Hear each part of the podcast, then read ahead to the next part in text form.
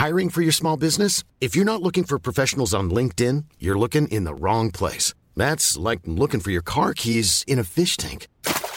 LinkedIn helps you hire professionals you can't find anywhere else, even those who aren't actively searching for a new job but might be open to the perfect role. In a given month, over 70% of LinkedIn users don't even visit other leading job sites. So start looking in the right place. With LinkedIn, you can hire professionals like a professional. Post your free job on linkedin.com slash people today. Bonjour, je suis Clémence Bodoc. Je suis Esther Meunier. Vous écoutez Activiste, une nouvelle approche de l'action politique. Elle devrait être en classe. La meilleure façon de se payer un costard, c'est de travailler. I am not a believer in climate change. C'est papa et maman qu'on assassine. Vous vous transformez en véritable chien de garde de la police de la pensée. Le choc n'est pas un choc climatique. Et puis si on est au SMIC, eh ben faut peut-être pas divorcer non plus dans ces cas-là. Dans les milieux où il y a vraiment le pouvoir, il n'y a pas de femmes. Oh ça suffit là. Bonjour et bienvenue dans ce nouvel épisode d'Activiste. C'est Esther au micro, accompagnée de Clémence. Bonjour. Et aujourd'hui, nous sommes reçus par une journaliste. Oui, une journaliste dans Activiste. Je sais que ça peut sembler contradictoire avec l'objectivité et la neutralité qu'on attend généralement de leur part. C'est justement un sujet qu'on va aborder. Passée par LCI, désormais à Libération au service Check News, elle a aussi coécrit un livre aux éditions Pygmalion, Cyberharcèlement, bien plus qu'un mal virtuel. Et elle est bien placée pour aborder le sujet, puisqu'elle en a elle-même fait les frais. Allez, j'arrête avec le suspense, d'autant plus que vous l'avez vu dans le titre de l'épisode. C'est Anaïs Condomine qui nous reçoit. Bonjour. Bonjour Anaïs. Euh, bon bah direct dans le vif du sujet, est-ce que tu peux euh, nous parler un peu de l'objet de, ton livre pour commencer? Oui, je peux. Euh, alors ce livre que j'ai coécrit avec Emmanuel Friedman, il est parti d'abord d'une expérience complètement personnelle, puisque comme tu l'as dit, j'ai été victime de cyberharcèlement début 2017, euh, quand j'avais réalisé une enquête pour LCI à l'époque sur le forum 1825 de jeuxvideo.com. Ah, t'as cherché les problèmes. J'ai com complètement cherché les problèmes. je me doutais pas à quel point. à ce moment-là. Euh, et donc, évidemment, comme une preuve par l'absurde, euh, après l'enquête qui dénonçait euh, les raids antiféministes, notamment, menés par certains membres de ce forum, bah, j'ai moi-même été harcelée. Donc, ça donne matière à réflexion, mais après, le livre, il est évidemment pas du tout sur mon cas personnel. Je l'aborde en quelques lignes, en fait, mais ce qui comptait vraiment, c'était de pouvoir donner une dimension plus globale et éminemment politique de ce sujet. Euh, c'est ce qui me tenait à cœur parce que ce qu'on dit dans ce livre, c'est que hum, ce qui se passe sur Internet, c'est la vraie vie, qu'il n'y a absolument pas de différence euh, marquante, en tout cas, entre les discriminations qui peuvent avoir lieu dans la société et les discriminations qu'on peut retrouver sur Internet et sur les réseaux sociaux. Et ça, c'est politique d'en parler de cette façon-là, je pense. C'était naturel pour toi de faire un livre sur un sujet profondément politique, justement? Bah, le côté politique, oui. Le, côté euh, naturel de faire un livre, non. C'est-à-dire que je ne me sentais pas euh, forcément légitime euh, à proposer le sujet. D'ailleurs, ce n'est pas moi qui l'ai proposé. C'est la maison d'édition et Emmanuel Friedman qui m'ont proposé de rejoindre leur projet, en fait. Parce que j'avais écrit sur le sujet et, et, réfléchi un peu à tout ça. Mais moi-même, je me sentais absolument pas légitime à taper à la porte d'une maison d'édition. Aujourd'hui, ça a changé, donc ça, c'est quelque chose de trop trop bien que ce projet m'a apporté, c'est que je me sens euh, légitime sur certains sujets à prendre la parole et à, si besoin, démarcher ce qu'il faut pour, euh, pour dire ce que je pense. C'était le, sujet ou vraiment la démarche d'aller frapper à une maison d'édition, l'action d'écrire un livre? C'était le livre. D'accord. Ça me paraissait énorme euh, et pas du tout à ma portée. Et en fait, bah si. Quand on travaille, on peut, oui. Et plus précisément sur le sujet du cyberharcèlement, euh, tu dis que ce qui se passe sur Internet, c'est la vraie vie. Effectivement, ça c'est un argument qu'on entend souvent, il n'y a qu'à fermer l'onglet. Est-ce que tu penses que les choses ont changé? Comment tu crois que les choses ont changé depuis ta première enquête euh, jusqu'à aujourd'hui? Moi, j'ai toujours la sensation que pour énormément de gens, Internet, c'est une espèce de bulle. Il suffit de ne pas s'y aventurer pour ne pas en faire les frais.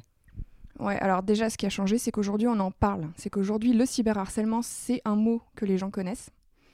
Euh, moi, quand ça m'est arrivé en 2017, je me sentais complètement seule au monde.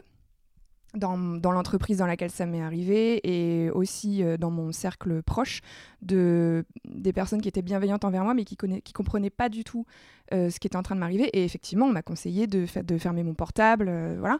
Mais, mais, concrètement ce qui t'arrive à ce moment-là c'était quoi? C'était des tweets? C'était des mails?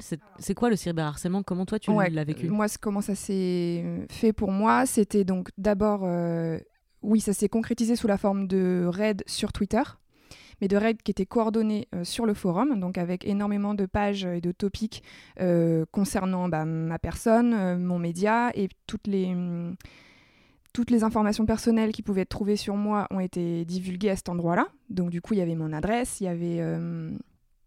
ils ont retrouvé mon Skyblog, que moi-même, je ne savais même pas qu'il existait encore. Ils sont, ils, sont un petit peu forts. donc, ça a été des flots en continu pendant 4 jours et 4 nuits de menaces de mort et de viol.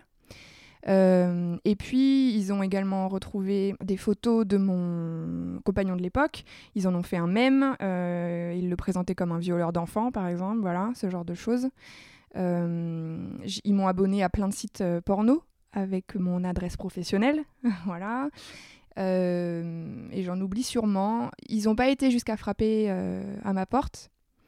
Mais la menace était là puisque mon adresse était en pâture, donc j'avais trop peur en fait qu'ils viennent. Donc c'est ça en fait, c'est surtout euh, une menace constante euh, de qui, t'arrive quelque chose physiquement. Et de toute façon, physiquement, j'étais déjà atteinte parce que ça m'a vraiment, euh, ça m'a empêché de dormir. J'avais mal partout. j'étais très stressée. J'avais peur qu'ils retrouvent mes petites sœurs qui sont sur Twitter aussi. Voilà. Comment t'as réagi? T'as porté plainte? T'as demandé à des amis de, de, te ramener chez toi ou des choses comme ça? Qu'est-ce que t'as mis en place à ce moment-là? Alors j'ai absolument pas porté plainte euh, parce que comme ce que je disais tout à l'heure, à l'époque, euh, le, cyberharcèlement, on en parlait très peu. Je, je savais hein, qu'il y avait des choses illégales dans l'eau, mais je me sentais pas de le porter toute seule. Surtout, j'avais absolument envie que ça s'arrête. Je n'avais qu'une seule envie, c'était qu'on me euh, foute la paix avec ça et que ça se termine. Donc pour moi, le fait de dire je vais porter plainte ou quoi, ça aurait ça aurait remis une pièce dans la machine et ça me terrorisait. Ce serait aujourd'hui, je souhaite pas que ça m'arrive de nouveau, mais ce serait aujourd'hui, euh, évidemment, je pense que je ferai une démarche de, de trouver un avocat ou une avocate et de porter plainte, d'aller en justice. Maintenant, il y a jurisprudence d'ailleurs, puisque Nadia Dam a subi environ la même chose que toi, puisque mais un an et demi après. Hein, mais oui, euh, mm, mais mm. Fait, effectivement, jeuxvideo.com, euh, euh des raids, etc. Et elle a porté plainte et elle a réussi à faire condamner, mais je crois deux personnes. Elle en a fait condamner. Alors, il y en, a au moins deux. Alors, je crois même quatre voire six. c'est peu par rapport à la. Mais comparé aux, dizaines de milliers de messages, on est d'accord que c'est extrêmement peu. Euh, oui, donc aujourd'hui, il y a eu une forme de jurisprudence. Alors, je pense que c'est pas le mot exact euh, au terme, aux yeux de la loi, mais en tout cas, une jurisprudence médiatique. Il y a un précédent. Et surtout, voilà, un précédent médiatique qui fait qu'aujourd'hui, quelqu'un qui est coupable de harcèlement, euh, qui, qui participe à un raid, c'est globalement et bien au courant qu'à la fois c'est mal et que deuxièmement, on peut le retrouver. Tu parlais tout à l'heure du fait de t'y attendre ou pas. Pour toi, c'est, en faisant cette première enquête donc sur le forum 1825, tu t'attendais à devenir leur cible ou tu pensais être quelque part protégé par ton institution? Non, non, j'y suis allée euh, la fleur au fusil, complètement naïvement. Euh, enfin, je me disais que j'allais peut-être être un peu embêtée, mais vraiment, j'ai pas du tout, du tout anticipé ce qui allait se passer. J'en ai été la première surprise, ce qui est très bizarre puisque j'ai bossé dessus pendant plusieurs jours sans me dire à un moment ça va pouvoir m'arriver. Et j'aurais pu en préventive me mettre en privé euh, et surtout checker toutes les informations privées qu'il y avait sur moi sur Internet. J'ai jamais fait ça de la vie. Maintenant, c'est quelque chose que je fais, mais c'est trop tard en fait. Je l'ai fait après. Donc, je m'y attendais pas et en même temps, avec le recul, évidemment que c'est pas surprenant évidemment que c'est pas surprenant puisque moi-même par ailleurs j'étais quelqu'un qui prenait des je suis toujours mais des positions féministes affirmées et que donc j'étais une cible potentiellement en fait. Est-ce qu'au départ tu t'es dit ok je vais arrêter de prendre la parole sur ces sujets-là si c'est pour subir ce genre de choses euh, j'ai pas signé pour ça quoi? Est-ce que ça t'a découragé? Oui un petit peu. Euh, je me suis c'est une des principales euh, conséquences pour moi du cyberharcèlement que j'ai subi c'est que je me suis complètement autocensurée pendant longtemps et je commence à peine, on est en 2020, c'était en 2017, je commence à peine à, à, y revenir et à réaffirmer des positions et des choses qui me semblent importantes aussi, pour en reparler, mais au vu de, de l'actualité, des choses qui changent aujourd'hui et qui, qui, me, qui me portent aussi. mais hum, je suis toujours, encore aujourd'hui, euh, dans une hyper-vigilance par rapport à ces sujets-là. Et euh, quand je fais un tweet sur un sujet engagé ou que je donne mon avis, etc., j'ai l'impression de faire une disserte. enfin, j'y mets beaucoup de temps et je, pèse chaque mot. Ce qui est important à faire, puisque quand on s'exprime en public et qu'on a une petite responsabilité, c'est un travail qu'il faut faire. Je pense que c'est bien, mais, mais là, moi, c'est trop. Je suis en hyper-vigilance, quoi. Et j'évite des moments d'angoisse enfin ouais des moments d'angoisse qui me reviennent quand je vois tout de suite des mentions négatives et tout ça me replonge un peu dans du stress euh. mais ça va beaucoup mieux hein. je suis passée à autre chose hein, quand même mm. Bon, ben, bonne nouvelle, on est quand même très contente euh, d'entendre ça. Euh, T'es loin d'être la seule à avoir subi ça. C'est ce que tu essayais de mettre en avant dans ton livre? Euh, T'as rencontré combien de femmes qui ont vécu ce, même euh, genre de choses? Alors le nombre, je ne sais pas te dire. Je pense qu'on en a interrogé euh, dans le livre. Euh, on a entre 10 et 15 témoins, pas que des femmes d'ailleurs. Il y a aussi des hommes gays notamment, voilà, qui sont également des cibles hein, de cyberharcèlement, puisque de toute façon, le cyberharcèlement, ça se porte vers, euh, principalement vers les minorités, entre guillemets, ce qu'on appelle les minorités euh, sociales. Voilà. Euh, donc on a recueilli pas mal effectivement de témoignages qui sont sur une échelle assez graduelle de violence. ça peut aller de, simples entre guillemets insultes à des, des, menaces extrêmement graves et surtout en termes de conséquences, on a et je suis très contente de l'avoir euh, dans le livre. Euh, on a recueilli la parole d'une femme euh, qui a été extrêmement malmenée et qui a terminé à l'hôpital psychiatrique quand même pour se reposer, se remettre de tout ça. Et je pense que c'était important qu'elle nous accorde sa confiance et qu'elle nous parle. Et je suis très très fière d'avoir recueilli sa parole parce que ça montre que les conséquences sont évidemment réelles. Mais s'il fallait le prouver, voilà, elle en apporte la preuve. quoi. Alors je reviens à la question que j'ai posée euh, plus tôt sur qu'est-ce qui a changé, qu'est-ce que quel est ton regard là-dessus parce que j'étais un peu déroutée. Euh, tu disais que aujourd'hui on en parle, le mot existe, c'est vrai. Quelles sont les, autres conséquences ou les autres évolutions que tu vois par rapport au thème du cyberharcèlement, euh, sachant que, je, le répète, mais autour de moi, les gens qui travaillent pas sur Internet, dès que je sors de ce cercle-là, pour eux le cyberharcèlement, le problème est vite réglé. Tu fermes l'onglet. Euh, bah, je pense qu'il y a une évolution sur le plan juridique, donc on en a déjà un peu parlé. Il y a eu le procès euh, des harceleurs de Nadia Dam, des harceleurs de Nikita Bellucci aussi, l'actrice euh, X qui a eu le courage pardon, de également porter plainte. Et c'est moi, ces deux filles-là, euh, c'est reconnaissance éternelle, quoi, parce qu'elles ont été des pionnières, elles s'en sont pris plein la gueule. Et aujourd'hui, elles forment un précédent auquel les autres femmes peuvent s'accrocher. Donc vraiment, big up à ces deux meufs, je les aime trop. Euh, donc c'est ce qu'on disait tout à l'heure. Euh, sur, le, sur le plan de la justice, ça a changé. Sur le plan des médias, ça commence à changer. Il y a une loi aussi qui, qui mine de rien est passée donc à l'été 2018. Pour moi, ça, ça a été un vrai tournant. Euh, pourtant, je suis pas, je salue pas, je suis loin de saluer toutes les actions du gouvernement actuel. Néanmoins, dans le cadre de la loi Chiappa qui est passée à l'été 2018, contre les violences sexistes et sexuelles, il y a une disposition qui porte sur les raids numériques et qui, à mon sens, est parfaitement adaptée à la situation de ce que peuvent vivre les, femmes activistes, journalistes, politiques, qui sont euh, la cible de raids numériques. Donc, euh, l'idée, c'est de dire, euh, toi, petite personne qui pose une brique dans un événement de cyberharcèlement, qui croit que tu vas t'en tirer parce qu'en fait, tu n'as mis qu'un seul tweet, eh bien non. Maintenant, si tu, si tu as conscience que tu prends part à un ensemble qui s'appelle un raid et qui vise une personne euh, de manière malveillante, tu peux être condamné pour cyberharcèlement. Et euh, concrètement, ça veut dire que le harcèlement, qui avant était qualifié par des actions répétées, aujourd'hui, ce n'est plus le cas. Et euh, voilà, ça, je trouve ça parfaitement adapté, ça a changé. après, encore une fois, pour moi, ce qui est le plus important, c'est pas nécessairement qu'on mette qu'on puisse poursuivre quelqu'un pour cyberharcèlement. Parce que même avant qu'il y ait cette disposition-là, il y avait des plaintes qui étaient faites pour menaces de mort, etc., par voie numérique. Hein. Ça, on peut le faire depuis 2014. C'était hier, donc voilà. Mais au moins, on peut le faire. Donc pour moi, euh, l'idée, c'est pas qu'on puisse condamner quelqu'un pour cyberharcèlement. Si on condamne quelqu'un pour menace de mort, menace de viol, menace de violence, etc., la condamnation, elle est là. Le but, c'est que la condamnation soit là et surtout et surtout, ouais, en fait, qu'il y ait un écho médiatique. Voilà, parce qu'après, derrière, il suffit de taper le mot dans Google pour dire Ah, en fait, ouais, c'est illégal en vrai. Et, et en vrai, on peut nous retrouver. Purée, il n'y a pas d'anonymat sur Internet, c'est incroyable. Bah voilà.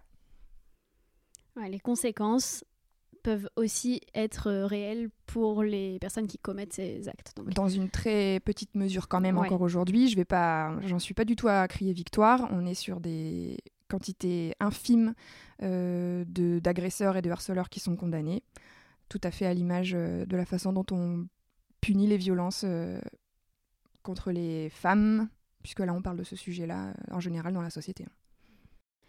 Juste, euh, j'aimerais te faire préciser un truc. Là, on parle beaucoup des raids et en particulier des, des raids 18-25. Euh, Est-ce que le cyberharcèlement, ça peut être euh, autre chose que des raids coordonnés à partir d'un forum? Bien sûr. D'ailleurs, d'ailleurs, je pense que toutes les personnes sur le forum 18-25 ne sont pas des harceleurs. Je le précise aussi. Euh, On le précise très très fort, merci beaucoup. ne nous embêtez pas.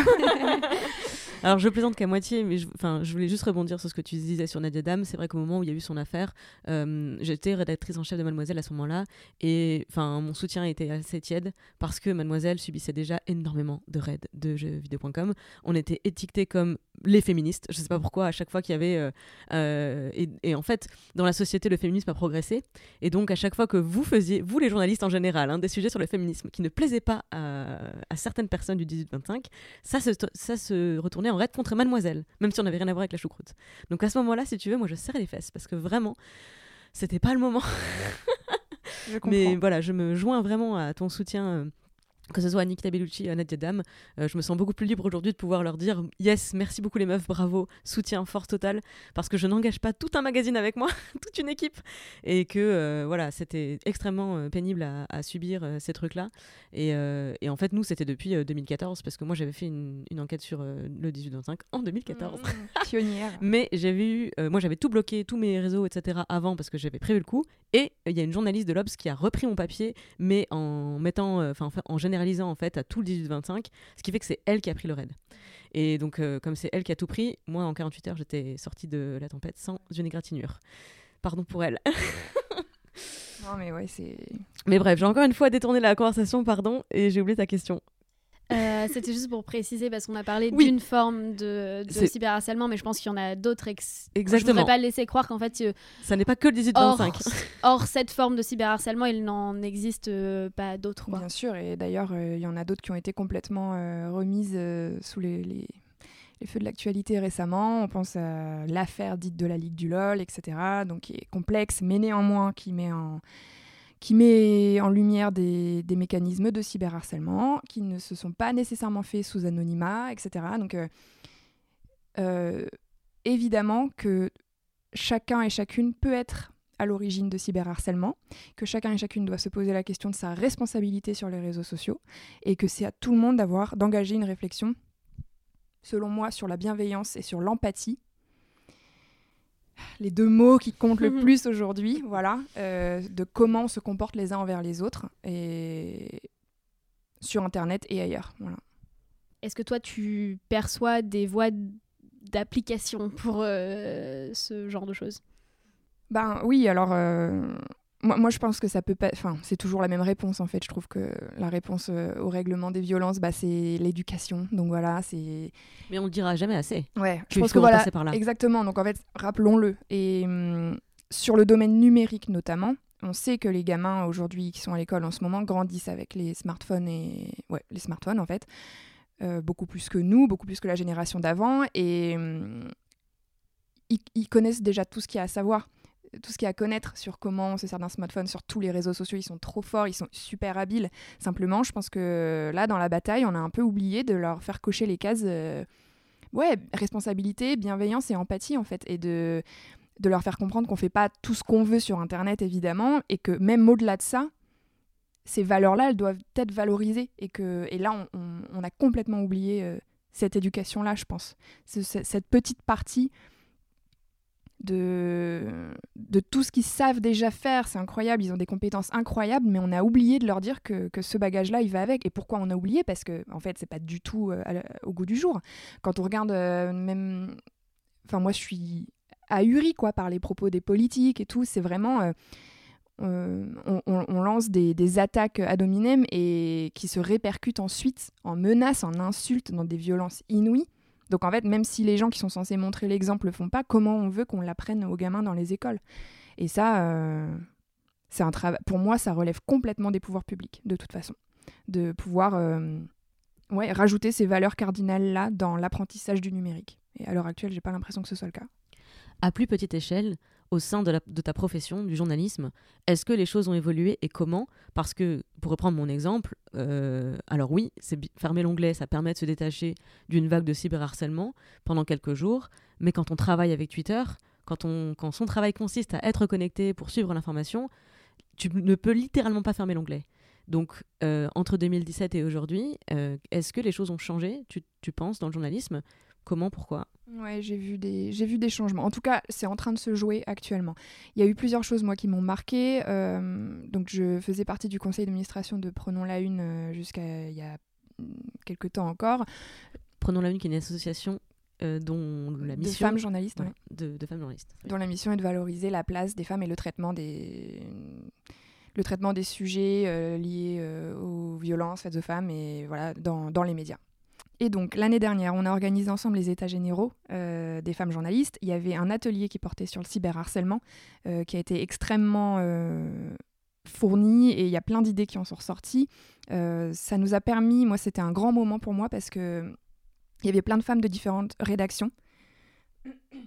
Et ça nous a vraiment permis de mettre en commun nos idées et nos bonnes pratiques. Et notamment, il y avait euh, une journaliste du Monde, du service Pixel, euh, qui elle aussi a eu à subir euh, du, du, cyberharcèlement et qui nous racontait qu'au Monde, ils avaient mis en place des, des, un système de volontaires au sein de la rédac de volontaires en cas de, de raid ou de... Ouais, là c'est en, en l'occurrence de raid pour protéger la personne qui est ciblée, c'est-à-dire prendre euh, son compte, euh, le nettoyer, le mettre en privé, euh, faire des captures d'écran, bloquer, signaler, etc., pour pas que la victime ait à prendre connaissance des insultes avant de les bloquer elle-même, puisqu'évidemment, pour appuyer sur le truc reporter ou bloquer, bah, il faut avoir lu les insultes, en fait, il faut avoir compris que c'était problématique. J'ai trouvé ça hyper inspirant.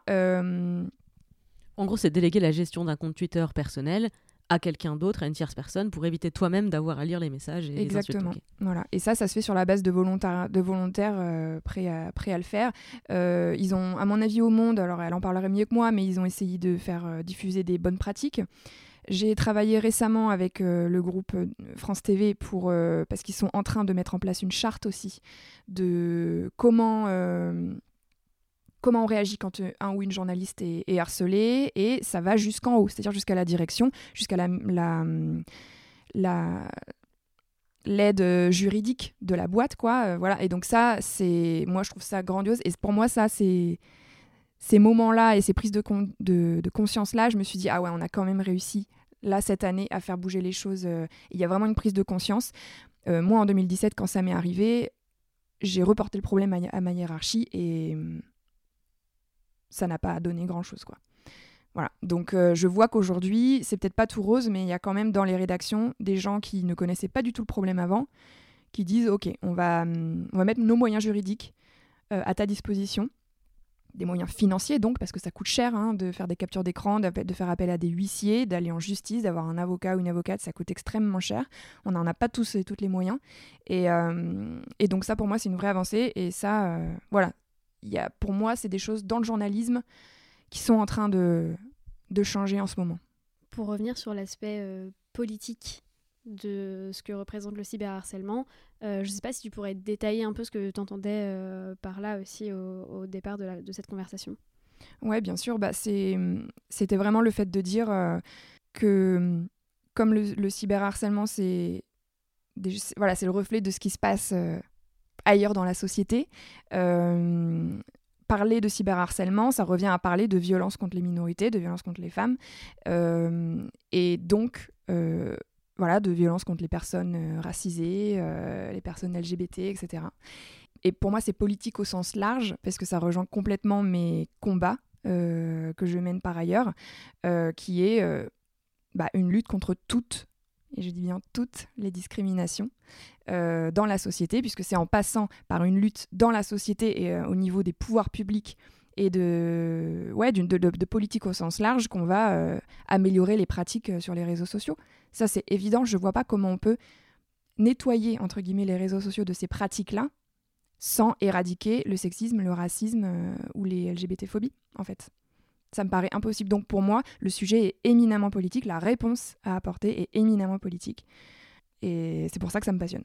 Attends, tu fais partie de ces gens qui disent que le problème, c'est pas les réseaux sociaux, les problèmes sont dans la société, et les réseaux sociaux ne font qu'ampliquer les problèmes.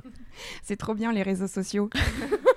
Mais évidemment. Et ça, ce discours qui consiste à dire Facebook et Instagram et nanana, c'est les, les grands méchants loups euh, d'aujourd'hui, euh, non, non, non. Bon, bah, c'est des, c'est des organes euh, du capitalisme, c'est. Voilà. Mais c'est pas eux. C'est pas eux qui, qui, qui insultent et qui menacent, en fait. C'est les gens qui s'en servent.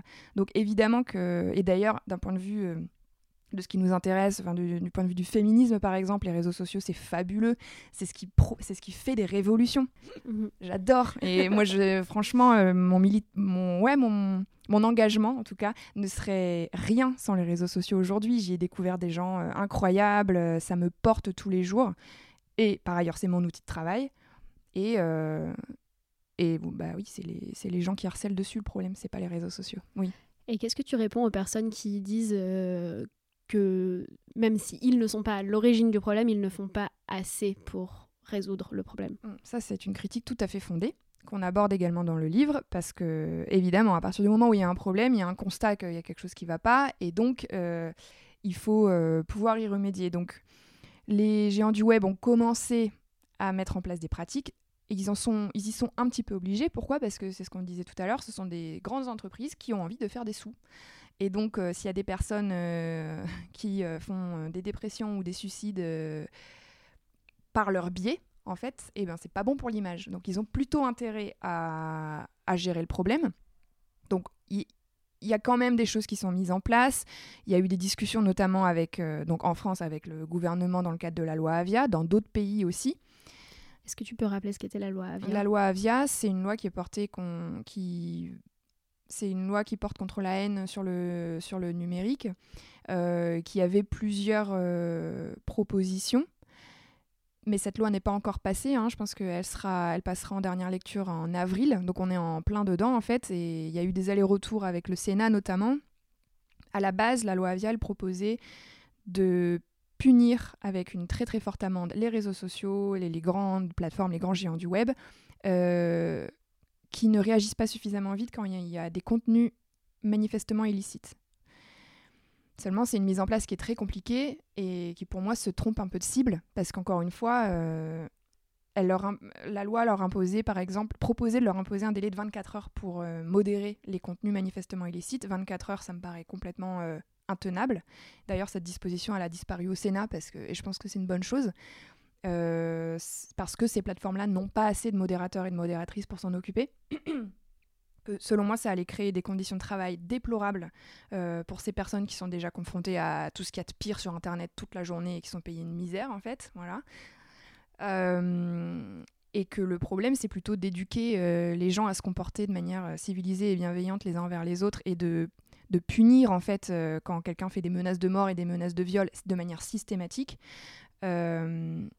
Plutôt que de, de mettre des énormes amendes à des plateformes euh, qui, qui peuvent limiter les dégâts, mais qui ne sont pas à l'origine des problèmes. Et surtout, est-ce que j'ai envie de déléguer à Facebook le pouvoir de dire ce qui est, euh, euh, ce qui doit être publié ou pas Enfin, c'est qu'un juge le dise, ouais, sans problème, parce que c'est la loi la référence. Facebook se base sur quoi pour faire la loi? Non. bah, il peut se baser sur les lois de chaque pays. Euh, et puis sur ses propres conditions d'utilisation et voilà. Mais effectivement oui après c'est tout un débat qui porte sur euh, la liberté d'expression sur euh, la censure etc pour moi le problème est pas le problème est pas vraiment là. Pour moi c'est se cacher derrière son petit doigt de dire on va punir les plateformes parce que c'est de leur faute. Non non en fait c'est au pouvoir public et au gouvernement successifs de dire on va porter une lutte contre toutes les discriminations et c'est ça qui réglera in fine le problème. Ça va prendre du temps hein. je dis pas que ça se règle en deux jours et que c'est facile hein. Mais bon Alors justement, pour en arriver à, à tes combats, euh, moi j'aime bien remonter euh, aux sources des combats. Est-ce que tu te rappelles de tes premières indignations, les premiers trucs qui t'ont révolté? Alors j'ai un peu réfléchi à cette question. j'ai fait mes devoirs parce que je suis Yes. une fille très sage et très studieuse. Et en fait, j'ai eu un petit moment de flip parce que je me suis dit non, je ne me souviens absolument pas de mes premières indignations. Ouais, ce serait pas grave. Mais- hein, si non, le mais. il y a une vraie raison à cela. Euh, donc, si tu veux revenir aux origines, j'ai pas grandi dans une euh, famille euh, très politisée. Voilà, on n'avait pas forcément de, on n'avait pas d'ailleurs, on n'était pas abonné à des journaux, à des trucs, on n'était pas dans un truc de conscience politique prononcée du tout. Moi, la politique, au sens large, j'ai commencé à m'y intéresser sur le tard, et donc au féminisme aussi. Et ma conscience politique est venue par mon féminisme. Et ça s'est produit en fait quand j'avais, ça pour le coup je m'en souviens très bien, quand j'avais 24 ans. Donc c'est sur le tard, voilà. Et aujourd'hui c'est pour ça que j'ai tellement d'espoir à voir euh, des gamines et des, et des jeunes femmes et jeunes filles euh, dès le lycée, parfois même dès le collège, qui sont déjà euh, hyper engagées. Ça me donne un espoir de dingue parce que moi pour le coup j'ai eu toutes ces prises de conscience très tard par des choses euh, très basiques. Euh, c'est quand je commençais dans le, dans le journalisme euh, et qu'à l'époque, il y avait une petite actu autour des fémènes. et donc, en fait, je suis arrivée au féminisme par les fémènes. Yes Alors, je précise, de... enfin oui, je le précise parce que euh, depuis, évidemment, mon féminisme a énormément évolué et hum, il y a des choses. euh, J'ai toujours beaucoup de tendresse pour leur mouvement et pour elles et parce qu'elles sont trop fortes. Et, mais il y a aussi des positions sur lesquelles je suis plus d'accord, mais ça, c'est le jeu. Euh, mais donc, le, côté très visuel, euh, leur corps, leur point levé, leur. leur euh, Ah, tout ça, ça m'a énormément galvanisé et je me disais, mais en fait, si j'étais pas journaliste, j'aimerais trop les rejoindre et y aller, quoi. En parallèle de ça, je suis affreusement mainstream hein, comme meuf, je vous le dis. Je, regardais Girls. Voilà, euh, Girls et Girls, ça m'a bouleversée cette série avec Lena Dunham. Pareil, aujourd'hui, euh, je je suis plus forcément d'accord avec toutes ces prises de position et tout ça, mais peu importe, au, moment où c'est passé, cette série, ça m'a bouleversée sur le rapport au désir, sur le rapport au corps. Et pour répondre à ta question, Esther, mes indignations, elles sont venues a posteriori. C'est-à-dire que au prisme de ces prises de conscience-là, j'ai compris que j'avais vécu des choses, personnellement, intimement, qui n'étaient pas normales. Voilà. Et donc, euh, mon féminisme s'est nourri à la fois de pop culture, de et d'éléments euh, euh, conjoncturels en fait et, ça m'a permis d'avoir un regard bah, sur mon intime euh, qui est euh, politique en fait voilà et par exemple je me souviens très bien pour revenir à Girls que quand je regardais cette série et que je, voyais les scènes de sexe pendant lesquelles euh, l'héroïne n'était pas euh, dans une extase euh, incroyable, qu'elle se demandait parfois ce qu'elle faisait là, que parfois elle avait mal, que parfois elle voyait bien que son désir n'était pas respecté. Et ben bizarrement, ça m'a énormément parlé et je me suis vue en fait en elle et je me suis dit ah ouais donc euh, j'ai pas eu j'ai pas su mettre les mots tout de suite sur ce qui se passait mais j'ai compris que quelque chose se passait en moi et que je me disais en fait là il y a matière et là tu viens d'ouvrir un truc euh, et va falloir sacrément réfléchir et et c'est ce qui s'est passé à partir de là Bon, alors là, j'ai plongé, mais la tête la première. j'ai enlevé toutes les œillères d'un coup. Enfin, bien sûr, c'est progressif, mais ce que je veux dire, c'est qu'il n'était plus de question d'un retour en arrière, évidemment. Et voilà. Et après, j'ai lu, j'ai, je me suis cultivée, je me suis sur le sujet, je parle, euh, je me suis documentée parce que le féminisme, c'est ça aussi. Je pense que c'est, ça passe aussi par tout ce qui a été fait avant, par les combats qui ont été portés avant, par tout ce qui a été écrit avant. Et, euh, et voilà, je suis tombée la tête la première après, euh, un peu tard, mais à fond. et donc, mes indignations, euh, ouais, je les ai vues après. Une fois que tu as pris conscience de tout ça, tu étais déjà journaliste. Comment tu concilies les deux? Oui. Journaliste est quand même la figure de la neutralité, de l'objectivité dans la société. C'est un peu l'antithèse du, du militantisme, de l'activisme. Et tu es en train de nous dire que tu as eu ta conscience féministe après avoir euh, commencé à bosser dans le journalisme. Vraiment raconte comment tu as concilié les deux. C'est mon sujet préféré de la vie. J'adore ce sujet. Alors, j'y ai énormément réfléchi. Euh, moi, mes premières armes dans le journalisme, je les ai faites à la Voix du Nord, puisque je suis ch'ti, et que j'ai commencé mes premières euh, piges et mes premières... euh, J'étais correspondante locale à l'époque. Et j'avais ce rédacteur en chef que j'aimais beaucoup, qui était un, un très bon journaliste, euh, avec qui on avait beaucoup discuté de ça. À l'époque, je n'étais pas du tout dans ces combats-là et je lui avais dit, je lui avais posé la question, on parlait de ces choses-là, de neutralité, d'objectivité. Et je lui avais dit, mais parce que, avec toute ma candeur et ma naïveté, mais dis donc, mais un journaliste euh, engagé, c'est pas un journaliste. Et il m'avait répondu, c'est un journaliste désengagé qui pose problème. Et euh, je l'avais regardé, j'avais pas du tout compris, mais j'avais noté la phrase et je m'étais dit, girl, franchement, le jour où tu pourras comprendre cette phrase, tu auras avancé. Et ça s'est produit. Et évidemment, aujourd'hui que je pense la même chose et que si je devais le dire à des... Enfin, j'ai plus besoin de le dire maintenant aux nouvelles générations de journalistes qui le savent très très bien. Euh, évidemment que pour moi, une... voilà, je suis journaliste engagée, je l'assume complètement et hum, c'est pas tous les jours facile à concilier. Ça, ça l'est beaucoup plus aujourd'hui parce que j'ai la chance d'être dans un journal qui porte ces sujets-là, ces questions-là, qui est ouvert sur ces questions. Et j'ai moins l'impression de devoir me battre voilà, et je suis trop fière de bosser pour Libé, je le dis. Mais ça a été compliqué euh, dans mes précédentes expériences où j'avais. Oui, voilà, j'étais dans un ring de boxe un peu, quand même. C'était aussi notre époque, c'est-à-dire que euh, ça fait combien de temps que tu as rejoint Libération? Mais ça fait cinq mois, donc... Euh, voilà, c'est, on est post-MeToo, on est MeToo euh, deuxième année quand même, Mmh, euh, c'est pas le même contexte. C'est-à-dire qu'il y a, il y a quatre ans, je sais plus où, où tu étais il y a quatre ans, mais enfin, je suis même pas sûre. Je pense que Libération, de toute façon, euh, est très progressiste, parce que c'est un journal de gauche qui porte des valeurs de gauche, donc voilà. Hum, bah, néanmoins, il y a quatre ans, je suis pas sûre que tu n'aurais pas dû aussi euh, être sur un ring, euh, parfois sur certains sujets, même chez Libération. Ça m'étonne pas que tu l'aies été ailleurs. C'est aussi la société qui a évolué. Ouais, c'est tout à fait possible. Mais du coup, je, comme je n'y étais pas, euh, je peux pas le dire. Moi, par contre, je peux parler de, de mes expériences précédentes euh, où j'étais clairement la féministe de service. avec une étiquette sur le front parfois un peu lourde à porter.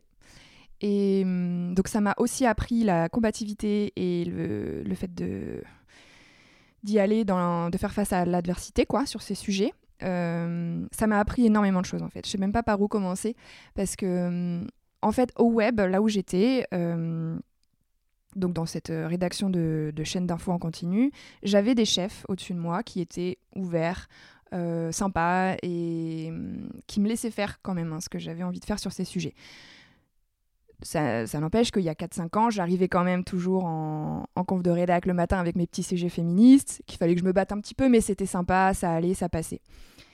Ensuite, il y a eu MeToo, où là, ces sujets-là, ils sont devenus mainstream, ils sont devenus même euh, bankable, quoi. C'est-à-dire que ça rapportait du clic et de l'argent, incroyable.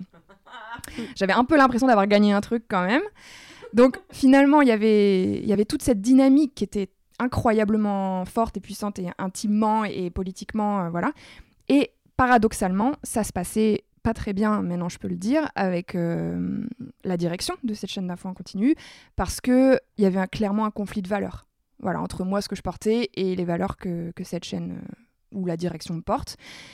Et euh, donc là, ça a été dans l'adversité la plus totale pendant quelques années quand même.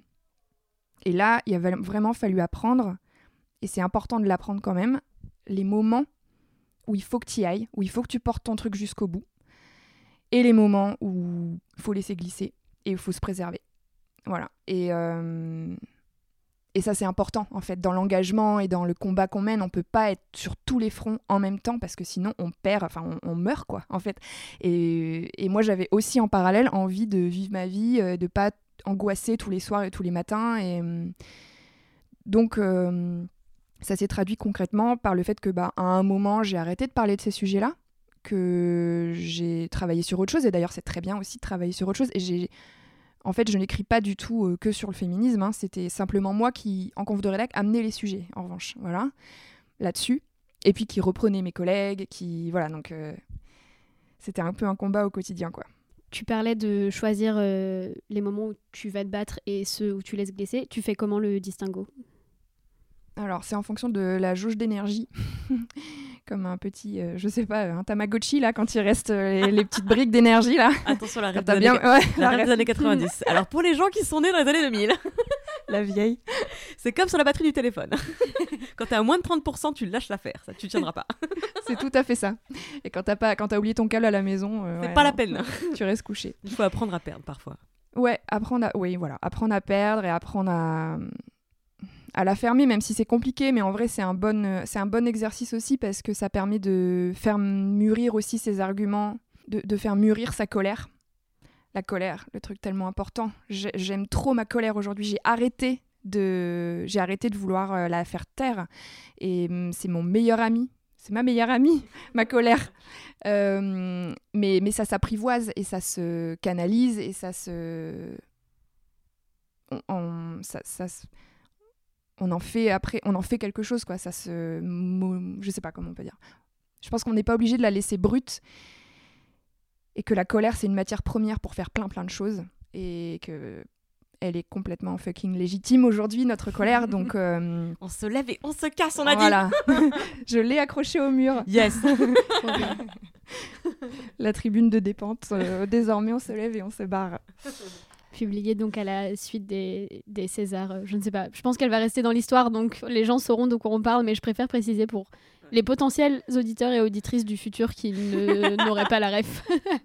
C'est vrai que je dévie complètement de notre conversation, mais enfin, moi, cette, euh, ce qui s'est passé, parce que là, on enregistre une semaine pile poil après la soirée des Césars, et je pense que ça a été une nouvelle brique dans mon, dans mon engagement. Donc, euh, incroyable. Je, je l'ai absolument très mal vécu. je l'ai très mal vécu. J'étais, franchement, ça m'a profondément bouleversée, et je m'y attendais pas du tout. Parce que en plus les Césars j'avais pas particulièrement prévu de les suivre et tout. Je me suis retrouvée euh, dans une soirée entre copines où on a regardé ça comme un match de foot féministe. Et en fait euh, on était atterrés. Et on a décidé d'aller au Fouquet's ensuite euh, pour pour se joindre à d'autres colères aussi. Voilà c'est ça. Pour et ça m'a fait un bien fou à la fois de gueuler un petit peu et aussi de voir d'autres militantes que je ne connaissais pas et avec un euh, j'ai fait l'expérience là de vraiment de la sororité quoi parce que c'était on était là on se serrait les coudes sans se connaître et ça nous a connectés euh, c'était trop beau. Et en même temps euh, voilà moi j'ai pris vraiment une claque euh, énorme ce soir-là. Et j'en discutais justement avec une collègue et, et copine qui disait euh, c'est très difficile de pas le prendre personnellement. Et c'est vrai. Je trouve que euh, évidemment que ce- cet immense doigt d'honneur euh, cette immense claque de, de de distinguer Polanski, c'était de dire, bah franchement, vous nous faites chier déjà, les féministes, et, hum, et votre douleur, on s'en fout, mais complètement. On ne veut pas l'entendre. Et évidemment que ça renvoie à quelque chose d'intime pour toutes celles qui ont vécu des choses euh, pas normales. voilà. Quelle, quelle formulation pudique. Ouais, voilà. Pas normal. Mm. Vous nous faites chier les féministes. euh, en fait, euh, moi, j'ai pas regardé les Césars parce que je savais que c'est ce qui allait se passer. Parce que j'ai quelqu'un du milieu qui m'avait raconté une anecdote quelques semaines avant. Euh, elle avait entendu comme ça une projection dans une salle euh, ben, des mecs du milieu qui discutaient derrière elle et qui disaient elles font chier euh, ces féministes. euh, de toute façon, elles vont bien voir euh, ou un truc de style. Et ça m'a suffi parce que je me suis dit bien sûr que c'est ça le, sens du vent, c'est normal, c'est le backlash. On est là, on est en train de faire progresser la société de façon extrêmement pacifiste. Faut quand même le rappeler. Mais aujourd'hui, les féministes, elles ont tué personne. Enfin, il n'y a, y a pas de violence physique dans le combat féministe. C'est les militantes féministes qui la subissent, la violence physique. Et, donc, évidemment, qu'au bout d'un moment, ben, le, le vieux monde ne va pas se laisser faire, donc il va réagir. Après, euh, j'avais quand même l'espoir que je me trompe. J'ai pas regardé les Césars, je me suis réveillée, j'ai ouvert mon téléphone et j'ai voyé Polanski en tété. J'étais là, bon. Oui, oui, voilà. Et moi, encore une fois, j'y suis allée de manière tout à fait naïve. J'étais avec des copines, j'étais la seule petite hétéro de la soirée. Donc, on espérait toutes voir gagner euh, les, les, les, les reines du, du Gouinistan, n'est-ce pas? Et, et la, voilà, la grosse claque. euh, ouais. Ouais, ouais. Comment Alors, moi, je veux quand même revenir à la distinction. S'il y en a une, euh, journaliste et engagée, parce que tu as bien répondu sur tout le côté engagement, et je vois comment toute cette, euh, tout ton investissement personnel nourrit euh, ton, ton, ton dynamisme et te donne de l'énergie par rapport à ton travail. Tu réponds moins sur la partie, le travail du journaliste, c'est un témoin, c'est un relais de l'information, de ce qui se passe. En fait, comment tu peux rendre compte de l'état du monde si tu l'abordes par le filtre de ton engagement? Oui, alors c'est une excellente question euh, à laquelle j'ai beaucoup réfléchi aussi. Euh, et ça fait longtemps d'ailleurs. Moi, le mot-clé, c'est le mot équilibre. Donc, c'est-à-dire que, évidemment, quand je traite un- une, une question de société, euh, je vais faire attention à donner la parole au camp A et au camp B. Voilà, parce que c'est mon travail, parce que je n'ai pas à dire aux lecteurs et aux lectrices ce qu'ils doivent penser. Ils sont suffisamment intelligents pour comprendre ce qu'ils doivent tirer de, du fait de société qu'on expose. En revanche, là où j'ai la main, c'est sur l'angle. Voilà. Et l'angle, c'est un choix, c'est un éclairage, c'est une façon, c'est pas à vous, je l'apprends du coup, à, Mais tu l'apprends sans doute à beaucoup de gens qui nous écoutent. Mm. Donc tu peux creuser sur ce que c'est qu'un angle. l'angle, l'angle en journalisme, c'est une façon d'éclairer un sujet. Un sujet, on a un- une énorme masse devant nous et on se dit par quelle question je vais aborder ce sujet énorme? Voilà, César au Pol- euh, Polanski au César, par quelle question, par quelle façon d'éclairer euh, cet objet énorme, euh, je, me, lance dans ce sujet. quoi. Et là, on a la main, parce qu'évidemment, un angle, c'est subjectif. C'est une question, c'est une interrogation. Et évidemment que l'humain derrière le journaliste euh, a son avis, ou en tout cas a sa question, euh, sa propre question à apporter. L'angle, pour moi, c'est c'est par là que passe mon engagement. C'est-à-dire que les questions que je vais me poser, je vais les faire en responsabilité. Euh, et je vais les faire non pas parce que j'ai envie d'aboutir à la fin de l'article à une conclusion qui euh, vous dit à tous et à toutes comment penser, mais parce que je pense qu'il y a des enjeux majeurs derrière, des enjeux majeurs toujours dans le but de, vivre dans une société plus égalitaire, voilà, Euh, et que ces, ces, enjeux-là, j'ai envie de les poser, de faire intervenir des gens qui s'y connaissent là-dessus, et, et c'est ma façon de faire avancer le débat. Voilà. Je sais pas si c'est très clair parce que c'est assez On va prendre mais- un exemple concret. Ouais. Comme ça, tu vas pouvoir vraiment nous expliquer ton point de vue sur un exemple concret. Aujourd'hui, on parle de féminicide. Avant, on parlait de crime passionnel. L'histoire, c'est un monsieur, une dame. Ils étaient mariés, ils étaient heureux. Et puis, ils se sont séparés. Et l'homme, euh, fou de désespoir, a tué sa femme. Avant, on écrivait que c'était un crime passionnel, c'était un fait divers, c'était une histoire d'amour euh, qui a mal fini. Aujourd'hui, on dit que c'est un féminicide et on l'inscrit dans un phénomène de société de violence systémique. En quoi l'angle qu'on projette sur la même histoire, c'est du journalisme, c'est objectif, c'est rendre compte de ce qui se passe. En quoi c'est juste du militantisme? C'est au bout d'un moment une lecture de la société qui va servir notre agenda autour de la table qui est on veut vivre dans un monde égalitaire où potentiellement on ne sera pas tué par le mec qu'on vient de plaquer. Euh, c'est une question que je pose en toute euh, naïveté et sincérité. Bien évidemment que, moi je vois un problème euh, euh, systémique d- d'hommes qui pensent posséder des femmes, mais je comprends celles et ceux qui me répondent bah pourquoi tu fais le lien en fait? C'est pourquoi ça pourrait pas être juste des histoires d'amour qui tournent mal? C'est quand même hyper universel Euh, et, puis euh, voilà c'est juste des drames. Il y en a beaucoup ben ouais il y a beaucoup d'histoires d'amour qui finissent mal. Il y en a quelques-unes qui finissent en meurtre. Il y a beaucoup plus d'accidents de la route que de féminicides. Oh! Pourquoi euh, ce sujet-là serait plus euh, important ou dramatique euh, qu'un autre Mhm. Alors, sur les faits divers, moi je trouve que c'est un peu plus compliqué de choisir un angle spécifique que sur les sujets de société. Euh, donc pour moi, là, ce dont tu parles, c'est moins nécessairement une question d'angle qu'une question de traitement et de rappel qu'on va faire au sein de l'article et surtout de vocabulaire, évidemment. Mais tu vois, je pense que le vocabulaire qu'on utilise, on peut le mettre quel que soit l'angle qu'on choisit.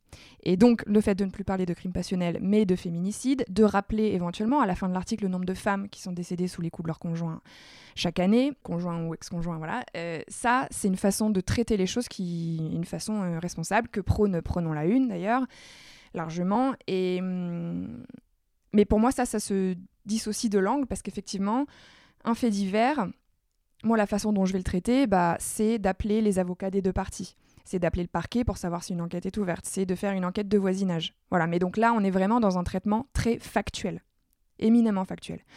En revanche, effectivement, le- les mots qu'on va mettre dans le titre, le fait de remettre en perspective et en contexte les justifications de, de l'assassin, du violeur, de l'agresseur, si on élargit un petit peu à toutes les violences faites aux femmes, de remettre ces propos-là en contexte avec des chiffres et des données qui montrent que non, ce n'est pas l'histoire de Madame Michu, mais c'est l'histoire du patriarcat, en fait, globalement. Eh bien, ça, c'est une démarche qui, effectivement, que je mets aussi en œuvre euh, depuis très longtemps euh, dans mon travail, au même titre qu'un choix euh, d'angle sur un sujet de société dont on parlait tout à l'heure. Je me souviens que ça devait être en 2016, il me semble. Euh, J'avais mis euh, le mot féminicide dans un article. Le truc, il était passé euh, entre les mailles des éditeurs. Là, on parlait de petite victoire et de. de- C'est typiquement là, voilà, le genre de, de, de comportement euh, en sous-marin. je suis infiltrée, quoi. Et j'avais glissé le mot féminicide comme ça dans le truc. C'était passé, c'était publié, et je me souviens qu'il y avait des féministes à l'époque sur les réseaux sociaux qui avaient dit Oh, mais regardez, il y a le mot féminicide et tout, euh, incroyable. Et aujourd'hui, et ça c'est fou, et c'est quand même c'est ça qui me donne de l'espoir, évidemment qu'aujourd'hui, euh, Macron il en parle de féminicide.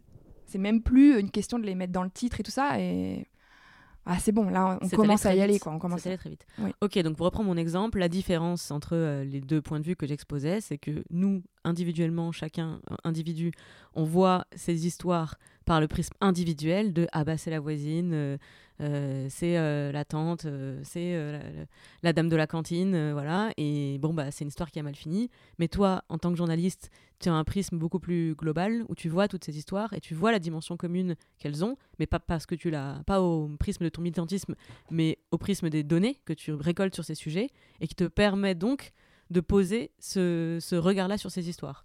Tout à fait. On est d'accord. C'est exactement ça. Et d'ailleurs, euh, de ce point de vue-là, l'affaire euh, Jacqueline Sauvage a été un tournant aussi pour moi, parce que j'ai eu la chance euh, de- d'assister au procès en appel. De, en deux mots, l'affaire Jacqueline Alors, la. Jacqueline Sauvage, c'est une, une dame qui a été euh, battue euh, et violentée toute sa vie par son époux et qui a fini par le tuer de trois coups de carabine dans le dos. Et donc, elle a été poursuivie. Pour- euh, pour meurtre. Pour meurtre. Et, euh, et Condamnée. Et condamnée euh, par deux fois à 10 ans de prison. Puis graciée par euh, le président de la République. François Hollande à l'époque. François Hollande, ouais. Et donc ça a été un fait de, ça a été pour le coup un bon exemple de fait divers qui s'est transformé en fait de société. Parce qu'elle n'a pas été graciée euh, automatiquement. Il y a eu des pétitions, il y a eu des marches, ouais. pour demander à François Hollande de gracier Mhm. Jacqueline Sauvage. Et, et ça c'est très intéressant parce que hum, j'étais un peu euh, torturée à l'époque parce que moi qui avais assisté au procès, je voyais bien que Jacqueline Sauvage, c'était pas nécessairement celle sur qui il fallait mettre le symbole de, euh, de toutes les femmes battues, de toutes les violences conjugales, etc. Ça restait un dossier avec ses particularités. Ça restait une dame avec ses particularités, son histoire, ses, euh, ses- ses- ses- des actes inexpliqués, des, voilà, vraiment des, des complexités, quoi. Et heureusement, parce que chaque affaire criminelle est différente. Euh, et néanmoins, ça permettait quand même de traiter cette affaire-là en faisant un habile équilibre, on en revient toujours, équilibrage en tout cas, entre voilà, cette affaire qui se juge, qui est spécifique, qui est aux assises de loi, voilà, quelque chose qui est spécifique, c'est leur histoire, l'histoire de cette famille, de ce village, et en même temps euh, la grande histoire et, le fait qu'elle devienne un symbole. Et, ça, ça a été un bon équilibre, un bon exercice pardon, de nuance, tu vois, à apporter à tout ça et de, regard un peu nuancé. euh. Et c'était pas facile. Et en même temps, j'ai compris pourquoi elle est devenue un symbole. Et hum, enfin bref, c'était très très très intéressant à, à couvrir quand même. Et, et ça a marqué quelque chose dans la société et moi aussi dans mon approche euh, des, du traitement des violences conjugales. Pour revenir justement à ton approche euh, journalistique, moi j'aimerais bien que tu, tu nous as parlé tout à l'heure de la phrase de ton rédacteur en chef euh, que tu n'avais pas compris sur le moment. Et tu as dit que tu l'avais compris plus tard. Quand, comment? Et quel sens tu mets dessus euh, à ce moment-là? Parce que du coup, je pense que nous on voit à peu près, mais. De ce qu'est, être un- une journaliste engagée. Quand tu dis que le problème, c'est un journaliste désengagé. Hmm. Qu'est-ce que ça veut dire? Pour moi, un journaliste désengagé, c'est quelqu'un qui n'a pas conscience de sa responsabilité. Pour moi, mais c'est, mon point de vue à moi, mais c'est, je pense qu'on ne peut pas faire ce métier. Enfin, en tout cas, moi, l'idée que j'en ai, c'est de dire j'ai envie de me battre pour une société qui soit plus égalitaire. Et ma responsabilité, elle se situe là. Et donc, mon engagement, il se situe là. Et c'est comme ça que j'ai envie de l'incarner et de, faire ce métier. Donc, euh, je ne peux pas me permettre de faire des articles, de faire euh, des, comptes rendus, euh, de faire, de faire des, ouais, des, un travail journalistique qui sème la haine, qui sème les divisions, qui sème euh, les discriminations. Ça, pour moi, c'est pas concevable. Je pense pour beaucoup de mes collègues et tout ça, mais pas pour tous. Il y en a qui s'en foutent et puis il y en a qui sont dans le camp adverse, hein, parce que oui, il y a les gentils et les méchants, oui. Hum, et donc, bah, moi, ma vision de l'engagement se situe là. Quoi. Je n'ai pas envie de. J'ai envie de faire les choses en conscience et en responsabilité pour, euh, pour qu'on a- on fasse avancer tout le monde vers une société où il y ait moins d'inégalités et moins de haine. Quoi. Ça peut paraître, j'en ai conscience, tout à fait euh, bisounours hein, de parler comme ça, mais euh, on est loin, loin, loin du compte en fait. Donc il y a énormément de travail et ça veut- c'est pour ça. Le journalisme engagé, c'est exactement ça que ça veut dire pour moi. C'est œuvrer pour une société plus égalitaire en faisant un travail qui soit honnête avec les lecteurs et responsable. Donc je ne vais pas vous dire ce que vous devez penser, je ne, peux, je ne suis personne pour ça. En revanche, euh, je, je peux remettre du contexte et je peux choisir des angles qui permettent son- d'avoir une, qui permettent d'avoir une réflexion pour euh, le, le mieux vivre et l'égalité. quoi. Tu as prononcé un mot très important, tu as parlé de responsabilité. C'est quoi la responsabilité d'un ou une journaliste aujourd'hui? Bah, c'est exactement ça. La responsabilité d'un journaliste pour moi aujourd'hui, c'est de pas semer euh, la division. Je pense qu'il faut relativiser aussi notre pouvoir, etc. Je pense qu'aujourd'hui, les gens euh, ont plein, plein, plein de moyens de, s'informer, etc. Et que c'est pas nous non plus qui faisons pleuvoir euh, ou faire le beau temps, tu vois. Mais, mais je pense que comme on écrit des choses qui potentiellement peuvent être lues et peuvent rester sur les internets et tout ça, bah oui, c'est notre responsabilité de pas me donner des armes à ce qui peut ensuite porter préjudice à, à, à un certain type de population, de personnes, et qu'il faut faire les choses de manière, euh, ouais, bah c'est ça, responsable en fait. Après, c'est vrai qu'aujourd'hui, moi là, je travaille à Check News où on fait du fact-checking et où euh, les faits sont ma première euh, ma priorité. matière première, ma Oui. priorité. En plus, on répond aux questions des internautes, donc c'est eux qui nous donnent les angles. Donc c'est vrai que toute cette réflexion-là que je donnais sur les angles, ça, ça valait surtout pour quand je faisais des papiers euh, de société euh, les années précédentes, et ce que je referai peut-être un jour. Aujourd'hui, je suis moins dans cet exercice-là. Mon engagement passe davantage... Je sais pas, en fait, je suis encore en train d'y réfléchir à mon- comment mon engagement va prendre forme maintenant. Mhm. Ce qui est sûr, c'est que j'ai envie de tout casser, quoi. En vrai, là, aujourd'hui... euh, Le, le fact-checking, c'est quand même une discipline assez récente du journalisme. Et je ne sais pas si c'est une, bonne chose ou une réponse à un symptôme extrêmement préoccupant. Alors c'est clairement une bonne chose dans le sens où c'est un besoin aujourd'hui d'avoir euh, des cellules qui se penchent sur les fake news qui circulent et qui apportent une réponse. Et en même temps, c'est quand même dramatique que euh, on en soit là. C'est-à-dire que moi, ce que j'aurais envie de lire aujourd'hui, c'est effectivement euh, euh, qu'est-ce qui, enfin, des, des papiers euh, d'éclairage euh, avec des angles sur des sujets de société, ça, ça m'intéresse. Le, ch- le château des parents d'Apolline de Malherbe a-t-il reçu une subvention ou un cadeau? Enfin, j'ai- halluciné pour citer que cet exemple-là parce que je l'ai vu passer dans mon fil et j'étais là. Mais donc ça veut dire que si vous avez répondu à cette question sur Check News, c'est parce que les internautes ont posé la question. Donc pourquoi les internautes ont posé la question? Pourquoi ce sujet est devenu un sujet? Ça me dépasse complètement. Ah ouais, en l'occurrence, c'est moi qui l'ai fait celui-là. Donc tu as dû enquêter sur une subvention ridicule de quelques dizaines de milliers d'euros, même pas. Oui, Euh, oui. Bah, la question euh, plus globale, c'était euh, la collusion supposée entre euh, la journaliste de BFM et le, le gouvernement. Voilà. Bon, c'est des. En vrai. euh, Mais qu'est-ce que ça dit sur la confiance que bête, les oui.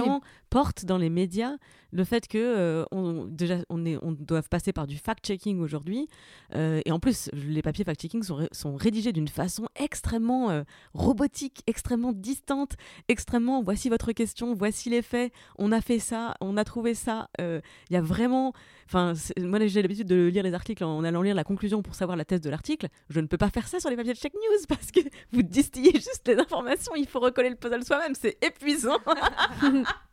non, je plaisante, mais c'est. Enfin voilà. c'est- Ouais, ouais, je peu- comprends tout à fait. Euh, je trouve ça hallucinant qu'on en soit là. Ben, on en est là. Après, euh, on reçoit beaucoup de questions hein, tous les jours, donc euh, la preuve qu'il y a un besoin. Mais bon, mais ça, la, enfin, la montée des, des fausses informations, c'est devenu une arme politique comme une autre hein, entre des camps qui s'affrontent et, et aussi avec évidemment le fait que sur les réseaux sociaux, il y a et ça c'est quand même assez récent, euh, la viralité de certaines infos qui peuvent euh, créer euh, des contre-vérités, mais qui du coup s'inscrivent dans des, ce qu'on appelle des bulles de filtre, nous. C'est cette idée de dire que c'est des gens qui sont d'accord entre eux, qui se partagent entre eux des informations, qu'elles soient fausses ou vraies. Et puis nous, si derrière il y a des médias qui viennent leur dire attention les gars, en fait ça c'est pas tout à fait comme ça que ça s'est passé. déjà cette info-là ne va jamais leur parvenir. Et puis quand ils vont la lire, ça va légitimi- légitimer encore plus leur idée de dire bah vous voyez si Libé en fait un truc, c'est que c'est encore c'est qu'on a raison. Et c'est que c'est que c'est encore plus faux en fait euh, voilà. Et donc euh, donc on se bat un petit peu contre ça contre le fait que comment faire en- comment faire entendre les faits à des gens qui de toute façon n'ont plus aucune accroche avec le factuel avec euh, la vérité. Voilà. C'est ça c'est très très compliqué mais hum, c'est- ouais ça, ça nous dépasse complètement mais c'est assez récent et je pense que l'intérêt du fact-checking il est là après pour revenir à ce que tu disais Clémence je pense que ça n'empêche pas du tout d'avoir d'excellents angles de société et que les, les collègues le, le font extrêmement bien aujourd'hui hein. Ah non, je, je Ouais. n'ai pas arrêté de, de lire la presse. Je suis Mm. abonnée à Libération car c'est un excellent journal, je préfère le dire. En fait, c'est intéressant parce que ça rejoint euh, l'une des questions que je voulais te poser sur ok, on a abordé le fait d'être journaliste et engagé. Est-ce que c'est possible d'être journaliste neutre, 100% objectif, euh, très distant justement euh, de tout Est-ce que, enfin, parce que effectivement, moi aussi, quand je suis devenue journaliste, c'est une question que je me suis posée. Et je sais pas, je pense qu'au départ, je le voyais vraiment comme un, comme un devoir, quoi, d'être neutre et objective. Bon, le fait est que j'ai commencé par travailler chez Mademoiselle. Bye l'objectivité. Voilà. J'en ai, je- donc j'ai évolué évidemment sur ce sujet-là, mais demeure cette question de est-ce que c'est possible en fait? Je précise juste parce que j'ai fait une vanne, mais effectivement, Mademoiselle a une ligne éditoriale engagée. C'est-à-dire que euh, le magazine ne s'est jamais caché de défendre des valeurs d'égalité, notamment engagées sur les droits des femmes, mais de lutte contre toutes les formes de discrimination. Donc à ce compte-là, quand on faisait, et par exemple moi quand je faisais des articles autour de euh, la manif pour tous, je n'allais jamais tendre le micro à la manif pour tous, parce qu'en fait ça ne m'intéresse pas ce qu'ils ont à dire, ils le crient déjà en manif, euh, ils le crient sur les réseaux sociaux, ils, ont, ils sont reçus à l'Assemblée, ils ont, ils ont des lobbies à l'Assemblée, etc. Moi ce qui m'intéressait c'était plutôt la parole des personnes LGBT et de toute, ou, ou du planning familial pour tout ce qui était accès à la contraception et à l'avortement. Donc, euh, donc le fait de, par exemple, euh, pour être neutre objectif sur un sujet, tu vas interroger A et B et puis tu laisses le lecteur euh, décider, ça je n'ai jamais fait sur Mademoiselle par exemple. Je prenais parti de, vu que B on les entend un peu trop, je rééquilibre en donnant un peu plus la parole à A. Faites, prenez ce que vous voulez là-dedans. Bien sûr. Bah oui, pour répondre à ta question, Esther, pour moi, c'est un mythe complètement, l'objectivité. Je sais même pas si c'est encore ce qu'on enseigne aujourd'hui dans les écoles de journalisme, d'ailleurs. Je sais pas car j'en ai pas fait. Ouais, moi non plus, j'en ai pas faite. Moi non plus. Ah. On est vraiment entre imposture, c'est un truc de fou. Euh, en tout cas, moi, enfin, dans le master de journalisme que j'ai fait, c'est pas quelque chose qu'on m'a enseigné. Le respect des faits, évidemment. La parole donnée à chacun, évidemment. Euh, L'objectivité, euh, c'est un mythe complet. Et d'ailleurs, c'est une excuse pour ne pas prendre ses responsabilités. Voilà, vraiment. Et d'ailleurs, on voit bien que les gens aujourd'hui, euh, sous chaque article de fact-checking qu'on publie, c'est bah bravo, et ça se dit journaliste. Euh, voilà, sous-entendu, on a donné une orientation, on a, on, on a, on a été biaisé dans notre traitement, etc.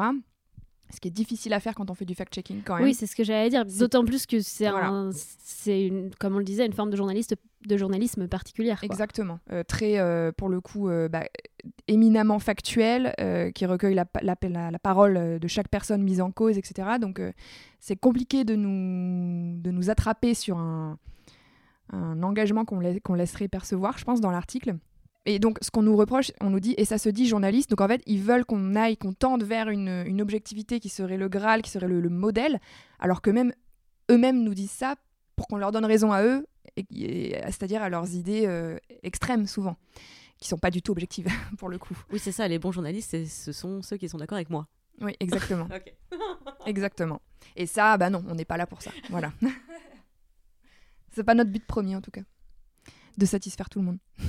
Effectivement. Moi, la, la, ce que je réponds souvent à ces gens-là, après j'aimerais bien que tu me dises euh, ce que tu réponds aussi, c'est qu'en fait j'ai l'impression qu'à partir du moment où je suis transparente et où, euh, en fait, vous savez d'où je parle, euh, ne serait-ce qu'à travers les sujets que je choisis de traiter, vous savez comment je me positionne dans la société. Je suis pas une entité, une enveloppe vide euh, qui est arrivée là par hasard. J'ai un parcours, j'ai une histoire, ça a façonné la manière dont je vois le monde, ça influe forcément sur mon choix de sujet, c'est transparent, donc vous ne pouvez pas à partir de là me reprocher de ne pas être neutre et objectif parce que, en fait, surprise, je n'en ai pas la prétention. Je serai factuel et j'avancerai les faits, mais effectivement, dans mon angle, je n'ai pas la prétention d'être neutre ou objective. Voilà, et la meilleure réponse à ça, c'est de dire bah oui, regardez, en fait, les, journaux même se divisent entre grandes catégories. On oppose le euh, Libé au Figaro. euh, les journaux euh, vraiment neutres, alors on peut penser au Monde qui est au milieu, mais qui du coup est au centre en fait. C'est aussi une prise de position d'être au centre. Euh, et donc euh, le fait est qu'il peut pas y avoir tromperie sur la marchandise. Voilà, tu lis le Figaro, tu sais ce que tu vas lire. Si c'est et, et tu peux très bien ne pas être d'accord, ou tu peux être d'accord, mais au moins tu sais que tu vas lire un journal de droite. Voilà, euh, Libé, euh, c'est l'inverse. D'où l'importance de contextualiser et de savoir ce qu'on lit. Il y a un, un petit journal euh, qui fait euh, des trucs que j'aime bien pour illustrer ce, sujet-là, justement. Ça s'appelle Le Dranche. Et en fait, euh, ils font souvent des petites infographies où ils prennent un sujet, un fait d'actualité, et ils font une liste des, différentes, des différents traitements par différents organes de presse. Et c'est assez fascinant de voir, effectivement, bah, très bon exemple pour illustrer ce qu'est un angle. Euh, faut aller voir sur leur, euh, je sais pas, leur compte Instagram ou leur, euh, leur page Facebook ou ce genre de choses. Parce que vraiment, du coup, ça permet de se dire Ah ouais, il y avait un sujet et en fait, t'as 10 titres de presse qui l'ont traité, mais vraiment pas de la même manière, quoi. Ouais, et typiquement, je repense à l'affaire Polanski encore. Désolée, je suis en, boucle sur ce truc, mais en vrai, là aussi, ça illustre très bien ce qu'est un angle. Parce qu'il y a des articles qui l'ont traité par, euh, par, le fait que Adèle Haenel et Céline Sciamma se lèvent et quittent la salle, que c'était voilà, une, une forme de, de, révolution féministe, de, révélation de quelque chose qui se passe et tout ça, de, de quelque chose qui marque l'air du temps et tout. Et tu as d'autres. Euh, journaux euh, qui étaient en mode c'est la victoire de la, de la bien-pensance et du on ne peut plus rien dire. Et, et, donc voilà, là tu vois les deux interprétations. Bon, pour moi, il y en a une qui est euh, dans le vert et l'autre qui est dans le rouge, mais au moins les deux existent et après euh, les gens se font leur avis, quoi. Mais il n'y a pas de tromperie sur la marchandise du coup. Moi, je veux bien être une journaliste neutre et objective et rendre compte de l'état du monde tel qu'il est et, et, sans, en laissant mon féminisme au vestiaire. mais du coup, je suis désolée, je peux pas euh, écrire ce que ces gens-là voudraient que j'écrive. C'est-à-dire, je peux pas dire que euh, quand même on exagère euh, avec les violences sexistes et sexuelles et quand même bah, le nom qu'à porter plainte et puis quand même peut-être qu'on en fait un peu trop autour de ces sujets. Enfin, je, veux bien moi être dans cette neutralité qu'ils attendent. C'est juste que je pense que c'est c'est eux qui n'ont pas la bonne vision de la réalité. En fait, au bout d'un moment, je suis avant d'être un, une journaliste, ben je suis une femme, j'ai un vécu de femme dans la société et ce vécu-là ben c'est comme on parle beaucoup de séparer l'homme de l'artiste. Euh, moi, je sais pas séparer la femme de la journaliste. Hein. C'est quand même vraiment difficile de mettre tout ton vécu au placard pour écrire ensuite, pour rendre compte de faits de société euh, à travers un angle qui nie complètement ton expérience. On parlait de faits. Ben ouais, quand on a commencé à parler de harcèlement de rue, pour moi c'était le meilleur révélateur parce qu'on était là tout au même moment à dire ah ouais c'est vrai qu'on peut vu qu'on n'est pas la seule à, subir ça, on peut arrêter de faire comme si c'était normal et commencer à le dénoncer. Et alors là, on a choqué l'intégralité de la jante masculine euh, qui jusqu'à présent ignorait complètement le, le phénomène juste parce qu'on n'en avait jamais parlé. Bah ouais, tout à fait. C'est très bien ce que tu dis. Écoutez, je n'ai pas de rebond. euh, si, moi j'ai juste euh, une toute petite question euh, pour finir euh, sur ce sujet. Est-ce que ces reproches de neutralité, ils sont plutôt faits par le lectorat ou par des gens du métier eux-mêmes? Mmh, les deux. Euh, bon, le lectorat, beaucoup. Hein, euh, ça, euh, de toute façon, quoi qu'on écrive, qui que ce soit l'organe pour lequel on travaille, c'est toujours. Les journalistes, c'est quand même une cible très facile d'attaque pour, pour des internautes de tous bords. Et vraiment, je pense que taper sur les journalistes, ça fait un peu l'unanimité quand même. Donc le lectorat, oui, il va de ses critiques. Et dans le métier, évidemment, puisque là, spontanément, je pense à la une de Valeurs Actuelles, euh, qui est d'ailleurs encadrée chez moi aussi. La terreur féministe. Là-bas au bout, sur la terreur féministe. Je l'ai encadrée parce que finalement. Euh, tu en fais partie. Je l'ai caché un peu. C'est-à-dire que je l'ai pas non plus accroché au mur en mode fierté. oui, bah voilà, mais typiquement là, c'est un, une partie du, du métier. Euh... Elle a roulé des yeux, je dénonce. qui, euh, qui nous dit qu'on fait pas qu'on fait pas bien notre métier. Voilà. Donc euh, bah, pour répondre à ta question, oui, ça vient aussi de l'intérieur. Après, c'est c'est pas pour ça que c'est des critiques plus importantes que les autres, hein, en vrai. Je, vraiment, j'y accorde très très peu d'importance. Surtout que pour le coup, venant de Valeurs Actuelles, c'est un peu l'hôpital qui se moque de la charité, non? En termes d'objectivité, oui. bah, oui, d'ailleurs, sur, ce sujet-là, je... oui, parce qu'il ne, se, il ne se targue pas d'être objectif, d'ailleurs. Tu vois Mais voilà pour le coup, je pense qu'il serait d'accord avec nous ici sur euh, la définition de. Enfin, sur le fait que l'objectivité est un mythe hein, du journaliste. Je vais revenir à ce que tu viens de dire sur euh, le, le, fait que du lectorat, les critiques sont fréquentes et nombreuses. C'est assez récent, non? Parce qu'il n'y a pas si longtemps que ça, le journalisme, c'était une profession qui était considérée. Et hum, je crois que c'est Titu Lecoq en 2017, au moment de l'élection présidentielle, qui avait écrit dans sa newsletter que les journalistes étaient les nouveaux contrôleurs fiscaux, c'est-à-dire que dans les repas de famille, il valait mieux euh, être contrôleur fiscal que journaliste, on était devenu la profession la plus haïe des Français. Euh, moi, j'en ai fait l'expérience sur le terrain en décembre 2018. J'ai voulu euh, faire un reportage sur les Gilets jaunes parce que je viens de la région de Saint-Avold, qui était un bastion Gilets jaunes, et que bah, j'avais, je m'étais un peu désintéressée de la question vivant dans Paris. Grave erreur. Et quand je suis rentrée en famille, j'ai bien vu que le sujet était, enfin, je complètement échappé, donc j'ai voulu m'y intéresser, donner la parole aux gens. Personne parmi les commerçants de la ville n'a voulu me répondre parce que euh, ah non, les journalistes, c'est fini, on vous parle plus. Évidemment, une, vitrine avait été vandalisée euh, euh, d'un commerçant après qu'il soit passé sur une, une chaîne de télé pour un débat à la télé, quoi. Et donc, il s'était fait derrière saccager sa vitrine. Voilà. Et enfin, cette, cette haine, parce qu'on on est au-delà du. On a un problème de confiance envers les journalistes, mais on est même, même, on est même entré dans un rapport de détestation.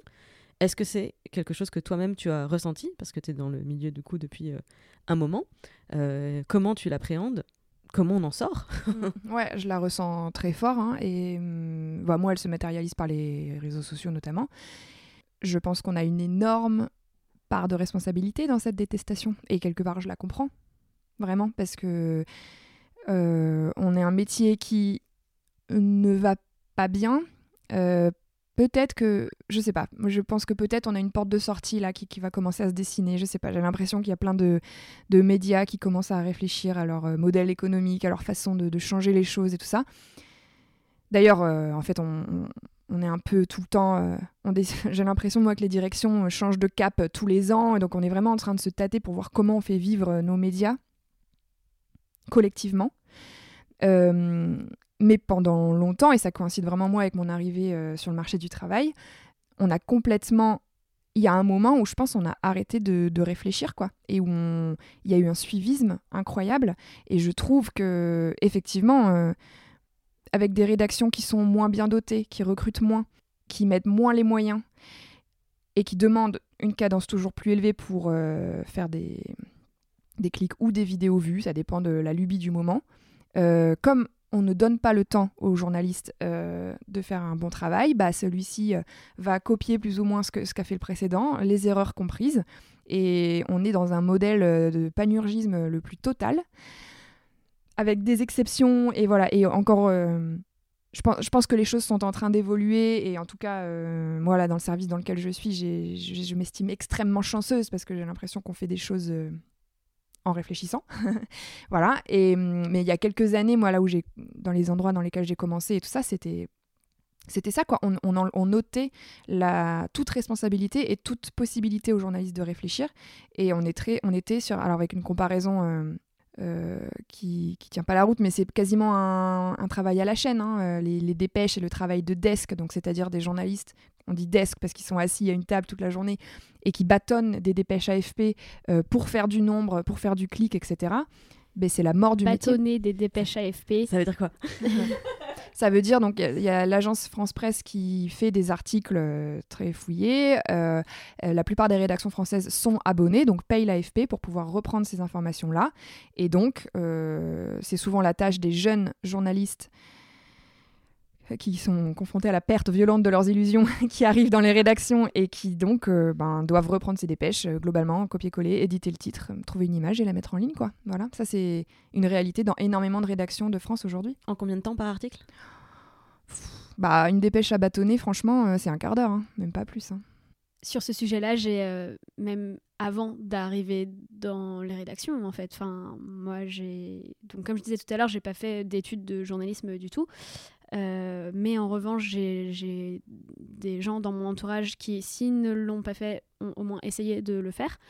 Euh, et j'ai une personne dans mon entourage qui m'a raconté euh, ce qu'on lui avait répondu quand elle avait demandé les motifs de son refus à l'admission d'une école et qu'on lui avait dit globalement qu'elle était justement, on en revient à ce sujet-là, trop engagée et qu'en fait elle se ferait chier à faire euh, la météo et du bâtonnage et du desk et que donc euh, elle n'avait pas le profil pour cette école. C'est dramatique.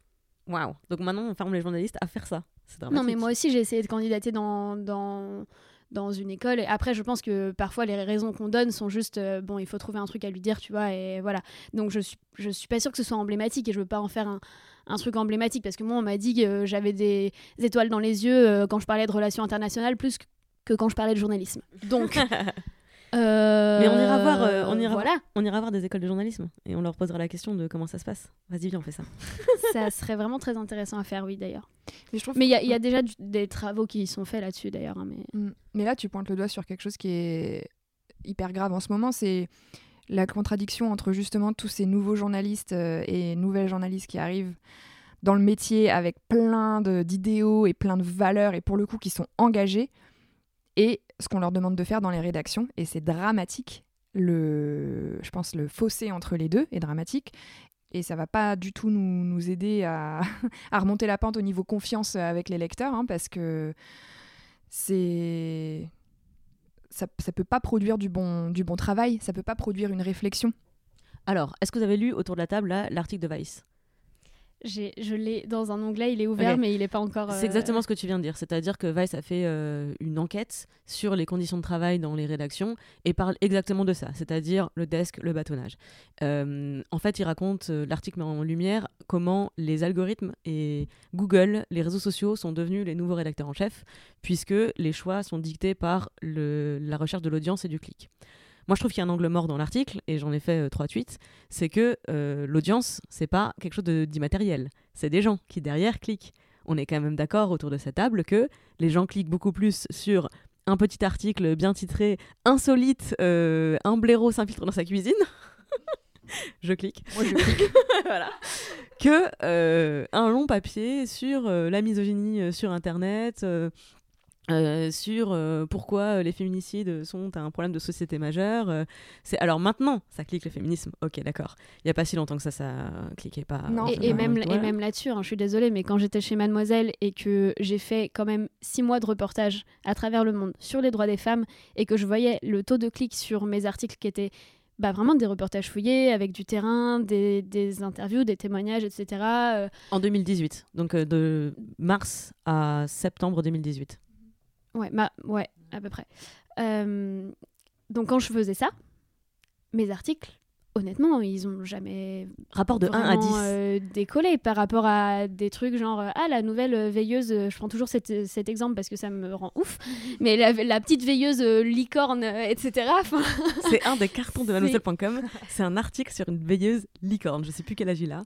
Mais voilà, un truc comme ça, effectivement, on les est rédactions en dessous, ce euh, petit truc honteux. Voilà, on est en dessous du 15 minutes et pour faire un article comme ça. Et, et effectivement, euh, ben, ça, ça fait un carton euh, monumental versus des articles euh, qui sont demandés d'ailleurs, hein, parce que les lectrices, elles demandent des articles sur les droits des femmes, euh, sur euh, mais arrêtons d'être franco-centrés, faisons un peu des reportages autour du monde. Voilà, on a fait, ça n'intéresse personne. Enfin, pardon, ça n'intéresse personne. Mais après, je pense qu'on faut continuer parce qu'on a le lectorat qu'on mérite et donc c'est aussi à nous d'éduquer à la lecture de, travaux riches et travaillés. Et, moi, j'ai confiance. hein. Je pense que d'ailleurs, maintenant, sur quand on me dit l'argument de dire c'est trop long, c'est pas lu, alors là, moi, j'y crois plus du tout. Franchement, euh, non. Si c'est intéressant, si c'est bien, euh, les gens lisent. Évidemment, c'est bon, c'est bon quand même. On est en 2020 et on est sur une culture web. Les gens, euh, les gens lisent sur leur, sur leur smartphone et tout ça. Et donc voilà. Mais après, je pense que les petits articles comme ça qui rapportent des sous, faut pas s'en couper non plus. Et c'est pas forcément honteux non plus d'ailleurs. C'est ce que je dis tout à l'heure. Mais non, en fait, c'est juste bah. Au bout d'un moment, si ça rapporte des sous pour avoir un matelas, pour faire d'autres trucs hyper intéressants et gagner d'autres personnes qui ont envie de lire ça et, et se cultiver par ça, c'est tout bénef. Hein. ouais, c'est Ah des bon. portes d'entrée aussi hein. Bah on, oui, on va pas se mentir, hein, c'est grâce aux veilleuses licornes et au travail de l'internet que Esther et moi on avait du travail chez Mademoiselle. hein, Voilà. sinon, clairement, on n'était pas rentable. Mais c'est un, équilibrage. hein. Et ce serait trop bien qu'il y ait que des, des, des- des chefs euh, de médias qui, qui aient ça en tête, mais c'est pas encore le cas, franchement. C'est aussi, on, tu l'as un peu effleuré, mais la, le modèle économique de la presse qui est en crise grave et que ça s'arrange pas. Euh, à part le système d'abonnement qui fonctionne pour Mediapart, en ayant quand même grugé la TVA euh, la première année si j'ai bien suivi, et le canard enchaîné euh, titre historique. je connais pas beaucoup de médias qui arrivent à vivre uniquement sur en ce modèle économique. Voilà. Mm. Et là, pour le coup, bah, j'ai aucune idée de ce qu'il faut faire. Problème insoluble. Ouais. Enfin, c'est sûrement pas insoluble. Et d'ailleurs, les médias existent encore, donc euh, on n'est pas encore tous à la porte. Mais disons que du point de vue de la journaliste que je suis, on a toujours conscience qu'on a ce- cette épée de Damoclès au-dessus de la tête, de dire bah s'il y a des chefs qui qui trouvent qu'on l'ouvre trop ou qu'on n'est pas assez dans les valeurs de l'entreprise et tout, c'est genre euh, prends la porte, va voir ailleurs. Il y en a 18 000 pour te remplacer, meuf. Et ça, euh, oui, ça, moi, je l'ai vécu très très fort euh, dans l'ancienne rédaction où j'étais, quoi. Donc, et on l'a très fort en tête, cette précarité. Il fait froid dehors, quoi, en vrai. Quand on... non, mais voilà, on vit à Paris, là, on a des... ou, ou autour, les loyers sont chers, euh, il faut qu'on mange, il faut qu'on vive. Et quel arbitrage on ferait entre ça, entre cette précarité qui est omniprésente depuis des années, nous on n'a connu rien d'autre en fait depuis qu'on est sur le marché du travail, et, euh, et nos valeurs euh, qui des fois font un peu chier le- les chefs. Voilà. Et je profite qu'on ait le micro pour dire que je crois qu'il y a beaucoup de gens qui s'imaginent que journalistes, on roule sur l'or parce qu'ils ont l'image du journaliste, c'est David Pujadas. C'est vrai. Et non, euh, on n'a pas le salaire de Pujadas quand on est journaliste. Ah bah non, non. Clairement là, euh, on est dans mon studio euh, de 23 mètres carrés, donc si j'avais les moyens, je vivrais dans un truc un peu plus grand. Le salaire médian en France aujourd'hui, c'est 1800 euros net par mois, c'est le salaire médian. On est d'accord que le journaliste de base, la moyenne, elle est en dessous moi j'ai commencé à 1900 euh, net. Après, je pense qu'il faut aussi Dans une grande rédaction. Dans, Dans une, une grand- rédaction, c'était à Metro News, c'était un journal gratuit, bon, euh, et j'avais conscience que c'était pas si mal. Je pense qu'il faut faire aussi une grosse distinction entre les journalistes qui ont un contrat. Exactement. Et les journalistes euh, Et les pigistes, pigistes, bien sûr. euh, qui se galèrent énormément euh, à vendre euh, leurs piges, euh, qui, quand ils réussissent à les vendre, euh, sont payés souvent au lance-pierre. Euh, Enfin, la quantité de, de travail qu'il faut parfois fournir pour une enquête qui finit par être payée au signe ou, ou au feuillet, euh, alors que peut-être qu'une interview qui t'aura pris que deux heures à faire et qui sera plus longue. euh, Enfin, je pense qu'il y a des choses à repenser aussi dans la manière dont on rémunère, y compris les journalistes qui ne sont pas dans des rédactions. Euh, c'est mon cas depuis un petit moment. En réalité, pour être honnête, en fait, je ne pige pas parce que je fais d'autres trucs à côté pour euh, YouTube notamment, etc. Et pour le moment, je le fais parce que j'ai le chômage, mais ça va pas être éternel. Et il faut, là, je suis à cette charnière où je me pose la question de, ok, comment je finance mes prochains projets? Avec quel argent? Eh ben, ce sera peut-être pas avec l'argent d'organes de, presse, en fait. Ce sera peut-être avec l'argent d'autres choses. Je sais pas. J'ai plusieurs pistes euh, que je vais pas détailler ici, mais, euh, mais c'est aussi une réalité dont il faut se rendre compte, je pense. Et la façon dont on traite les pigistes, en fait, moi je trouve que c'est complètement symptomatique de la façon dont on traite les. Enfin, dont le- les médias existent actuellement et comment on traite euh, les journalistes. Alors, effectivement, on est mieux loti quand on a un salaire et, et qu'on n'est pas qu'on n'est plus dans la précarité. Mais la façon dont on traite ces, les pigistes, ça veut tout dire. Ça veut tout dire. On est quantité négligeable et un peu interchangeable aussi, quoi. On est un peu interchangeable. Je dis un on générique parce qu'encore une fois, je précise que j'ai de la chance aujourd'hui, moi. Alors on va quand même pas finir sur une note euh, Ouais, aussi négative. Mm. Euh, alors déjà, est-ce que toi, tu as d'autres questions sur la discussion? Sinon, je... Euh, alors, pas sur le pré- sujet précis du journalisme, mais j'avais envie de revenir un tout petit peu sur euh, Prenons la Une, parce que c'est une autre forme d'engagement que tu as eu, euh, c'est une autre méthode. Et pourquoi est-ce que tu en as ressenti ce- le besoin à un moment? Oui, bah ça, mon engagement à Prenons la Une, il a complètement coïncidé avec euh, le moment où je me sentais très très seule dans ma rédaction euh, à être, comme je le disais tout à l'heure, la seule féministe de service et que c'était un peu lourd à porter au quotidien. Et donc, pour moi, m'engager là, c'était trouver des sœurs, quoi, vraiment, trouver euh, des... Les autres féministes de service. toutes, euh, toutes esselées et épuisées, mais tellement heureuses de nous retrouver, quoi. Et ça m'a donné une force euh, assez incroyable, hein, euh, même si, voilà, même après, à l'intérieur de Prenons la Une, il y a- voilà, il y a des désaccords, il y a des... Évidemment, c'est une association euh, comme toutes les autres, mais il y a quand même le fait de se retrouver ensemble et tout ça. Et c'est ça aussi l'engagement, ou le militantisme, c'est aussi de retrouver des gens euh, avec qui se serrer les coudes et... et gueuler ensemble, en fait. Ça, c'est génial. Je voudrais revenir juste sur un, un détail, mais plusieurs fois dans cet entretien, tu as souligné le fait que euh, on a des désaccords, que voilà, tu as commencé avec les femmes, mais tu as des désaccords. Euh, je sais plus quel autre sujet, là encore, des désaccords. Ok, on, est, on enregistre effectivement euh, le 6 mars et sur France Inter aujourd'hui, il y a une journée euh, toute féministe. Et justement, en venant ici, j'écoutais une émission dans laquelle une intervenante a dit les hommes ont depuis toujours ce privilège, eh, ne pas être d'accord entre eux et être respectés pour ça. Et en fait, je pense qu'il est vraiment temps que nous aussi, on fasse euh, cette démarche-là, euh, d'assumer que, évidemment, qu'on n'est pas toutes d'accord entre nous sur tout, parce que justement, euh, c'est pas parce qu'on est des femmes qu'on est obliga- obligatoirement euh, aligné 100% du temps euh, sur tout. Et que c'est pas quelque chose dont on doit euh, s'excuser, euh, s'expliquer ou se justifier, bah, c'est juste un fait. on, est d'a- on a plein de points d'accord et c'est ce qu'on souligne en ce moment parce qu'on est en train d'essayer de faire bouger la société dans un certain sens. Le bon sens, excusez ma, ma subjectivité. Complètement. Mais qu'on va, on va pas s'excuser ou, ou s'expliquer ou se justifier en permanence de, de désaccords qu'on a par ailleurs et qui sont secondaires par rapport à notre objectif principal. Est-ce qu'on est d'accord? Alors, euh, oui et non. J'ai quand même un petit bémol. euh, parce que là, tu vois, si on parle de désaccord, je trouve que ça s'est illustré euh, à travers les semaines précédentes euh, sur la question des femmes trans, par exemple. Et d'ailleurs, c'était assez intéressant de voir à quel point tout de suite, ces désaccords-là, ils ont été euh, mis en lumière. Et là, c'est là où je te rejoins, c'est que ça devient une arme pour montrer qu'en fait, on est complètement divisé, qu'on sait pas où on va, qu'on est un poulet sans tête, etc. Tu vois, l'image, quoi.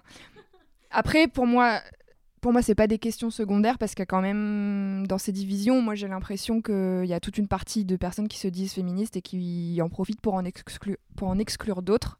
Et ça, pour moi, c'est pas du féminisme. Voilà. Donc, euh, quand on exclut euh, des femmes parce qu'elles portent un voile, quand on exclut des femmes parce que ce sont des femmes trans, euh, voilà. Pour moi, ça, c'est pas ou des lesbiennes. C'est pas du féminisme c'est ma position et puis je, je- j'essaie de beaucoup lire aussi et de beaucoup me documenter peut-être même auprès de personnes qui n'ont pas ces, avis-là pour, euh, pour savoir que ça existe, pour, euh, pour m'enrichir aussi de, de- réflexions qui sont diverses. Mais quand même, non, en fait, euh, quand on se bat pour l'égalité, c'est l'égalité de toutes, toutes, toutes, quoi, vraiment. Sans en laisser une seule sur le bas-côté. C'est hors de question. Et sans en parler à la place des autres non plus. Et, et ça aussi, c'est quelque chose, euh, tu vois, quand on est journaliste, on donne le micro. On tend le micro aux autres. Et c'est ça aussi, quand on- pour moi, d'être journaliste engagé, c'est de reconnaître que moi-même, j'ai la chance d'être dans une rédaction, d'être embauchée, d'être une meuf qui vient d'un d'un milieu euh, pas défavorisé, euh, d'être blanche, d'être hétéro, et de me dire, ok, bah, je reconnais les privilèges que j'ai et je vais les mettre au service de celles qui n'ont pas la parole et leur tendre le micro. Voilà. Et pour moi, c'est ça aussi une des formes très concrètes de l'engagement féministe et de mon engagement en tant que journaliste qui me permet de tendre le micro ou une tribune, euh, de faire entendre des voix qui sont pas entendues. Quoi. Voilà. Merci beaucoup Anaïs. On est vraiment ravis d'avoir pu te tendre le micro aujourd'hui. Merci. Donc merci beaucoup d'avoir répondu à nos questions. Je le disais, je voulais qu'on termine sur note positive. Donc vu qu'on est toutes les trois euh, des journalistes autour de la table, euh, pour toutes celles et ceux qui auraient été euh, touchés par le constat peut-être un peu euh, critique qu'on a fait de la profession aujourd'hui, comment est-ce que ceux qui nous écoutent peuvent soutenir euh, les journalistes ou les médias qu'ils ont qu'ils auraient envie de soutenir? Alors je précise eff- effectivement que euh, s'abonner, bien sûr, donner de l'argent quand on peut, bien sûr. On est dans une société où beaucoup de gens sont précaires. Comment est-ce qu'on peut aujourd'hui aider à changer un peu cette image du, journalisme? Comment est-ce qu'on peut soutenir des médias qu'on aurait envie de soutenir autrement qu'en, qu'en leur donnant de l'argent quand on n'en a pas? Voilà, donc bien sûr, donc l'argent c'est le nerf de la guerre. Donc évidemment, si on peut s'abonner, euh, c'est très très bien, mais aussi on peut euh, soutenir des initiatives euh, émergentes. Et là, je pense par exemple au magazine Gaze qui est en train de se lancer, qui est un magazine qui va promouvoir le regard féminin sur l'actu et sur plein de choses et qui est complètement, qui est une très belle initiative. Et qui et qu'il faut soutenir. Et je pense que au-delà de donc si on peut donner des sous c'est très bien. Si on peut pas et ben au moins euh, relayer sur les réseaux euh, ces initiatives là et donner euh, de la bienveillance et donner du partage et de la force aux meufs qui sont derrière ça je pense que c'est chaque chaque petit commentaire positif et bienveillant compte. Soyons gentils les uns envers les autres les unes envers les autres. Toi Esther, qu'est-ce qui t'aide dans tes projets? C'est une, c'est une question difficile. Euh, c'est vraiment une question difficile. Et bah oui, évidemment, euh, le fait de, de regarder, de partager ce que je fais, euh, de faire connaître mon, mon travail, ma chaîne YouTube Esther Reporter. Mettre des pouces, mettre la cloche, s'abonner, Ouais. ce genre de choses Ce- voilà, ce genre de choses. Enfin, j'ai l'impression de le. c'est même plus un réflexe enfin, de, de le dire parce que c'en est tellement un que voilà quand on me pose la question je pense même pas je pense même pas à ces trucs euh, hyper euh, classiques quoi. Mais oui effectivement enfin ça c'est la base évidemment et euh, Enfin oui, je pense que vraiment soutenir les gens qui font du travail de qualité, et je parle pas forcément de, de moi là-dedans, mais je vois vraiment beaucoup de gens qui se, se tuent à la tâche, qui font un travail énorme et qui récoltent pas forcément le, le, le- le crédit et, l'argent pour en vivre. Donc je sais pas, je pense qu'en, je pense qu'en mettant en valeur euh, ces travaux-là, on va peut-être aussi euh, mettre en perspective la nécessité pour euh, les organes de presse de les rémunérer à leur juste valeur. Parce que c'est bien joli de vivre, comme je disais tout à l'heure, sur des, des pigistes qui font des enquêtes à rallonge et qui sont payés une misère pour ça. Mais en fait, enfin, justement, quoi, si on veut qu'ils soient capables de continuer à faire des, enquêtes et du travail de fond, etc., bah, il faut aussi leur donner de quoi manger.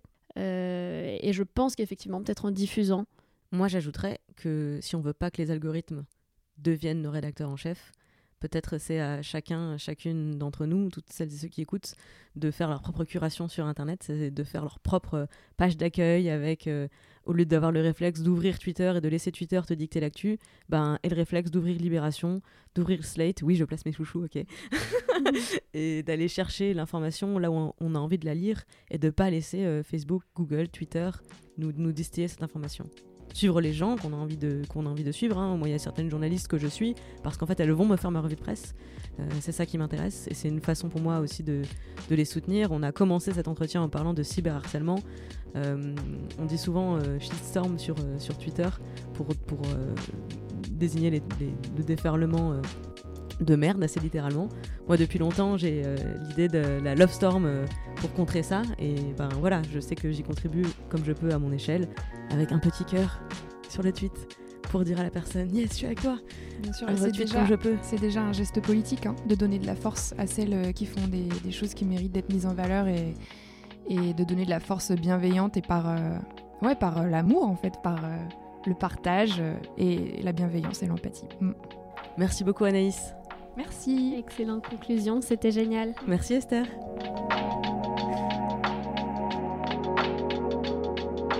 Vous êtes un ou une activiste dans l'âme? Écrivez-nous à tutoconquérirlemonde à gmail.com pour nous parler de votre projet. Si cet épisode vous a plu, n'hésitez pas à aller l'écrire sur iTunes dans un commentaire accompagné de 5 étoiles.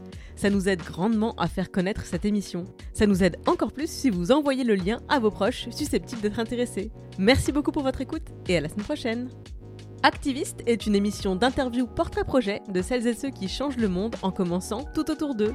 Activiste est entièrement réalisé, produit et présenté par Esther Meunier, alias Esther Reporter, sur YouTube et sur Instagram, et moi-même. Je suis Clémence Bodoc, rédactrice en chef des podcasts Tuto Conquérir le Monde. Vous pouvez retrouver toutes les émissions sur le flux Tuto Conquérir le Monde, Activiste et Les Impertinentes sur Instagram at conquérir.le.monde et dans ma newsletter bit.ly slash clembodoc. Tous les liens sont bien sûr dans les notes du podcast. Merci pour votre écoute, merci pour les étoiles, merci pour les messages et à la semaine prochaine.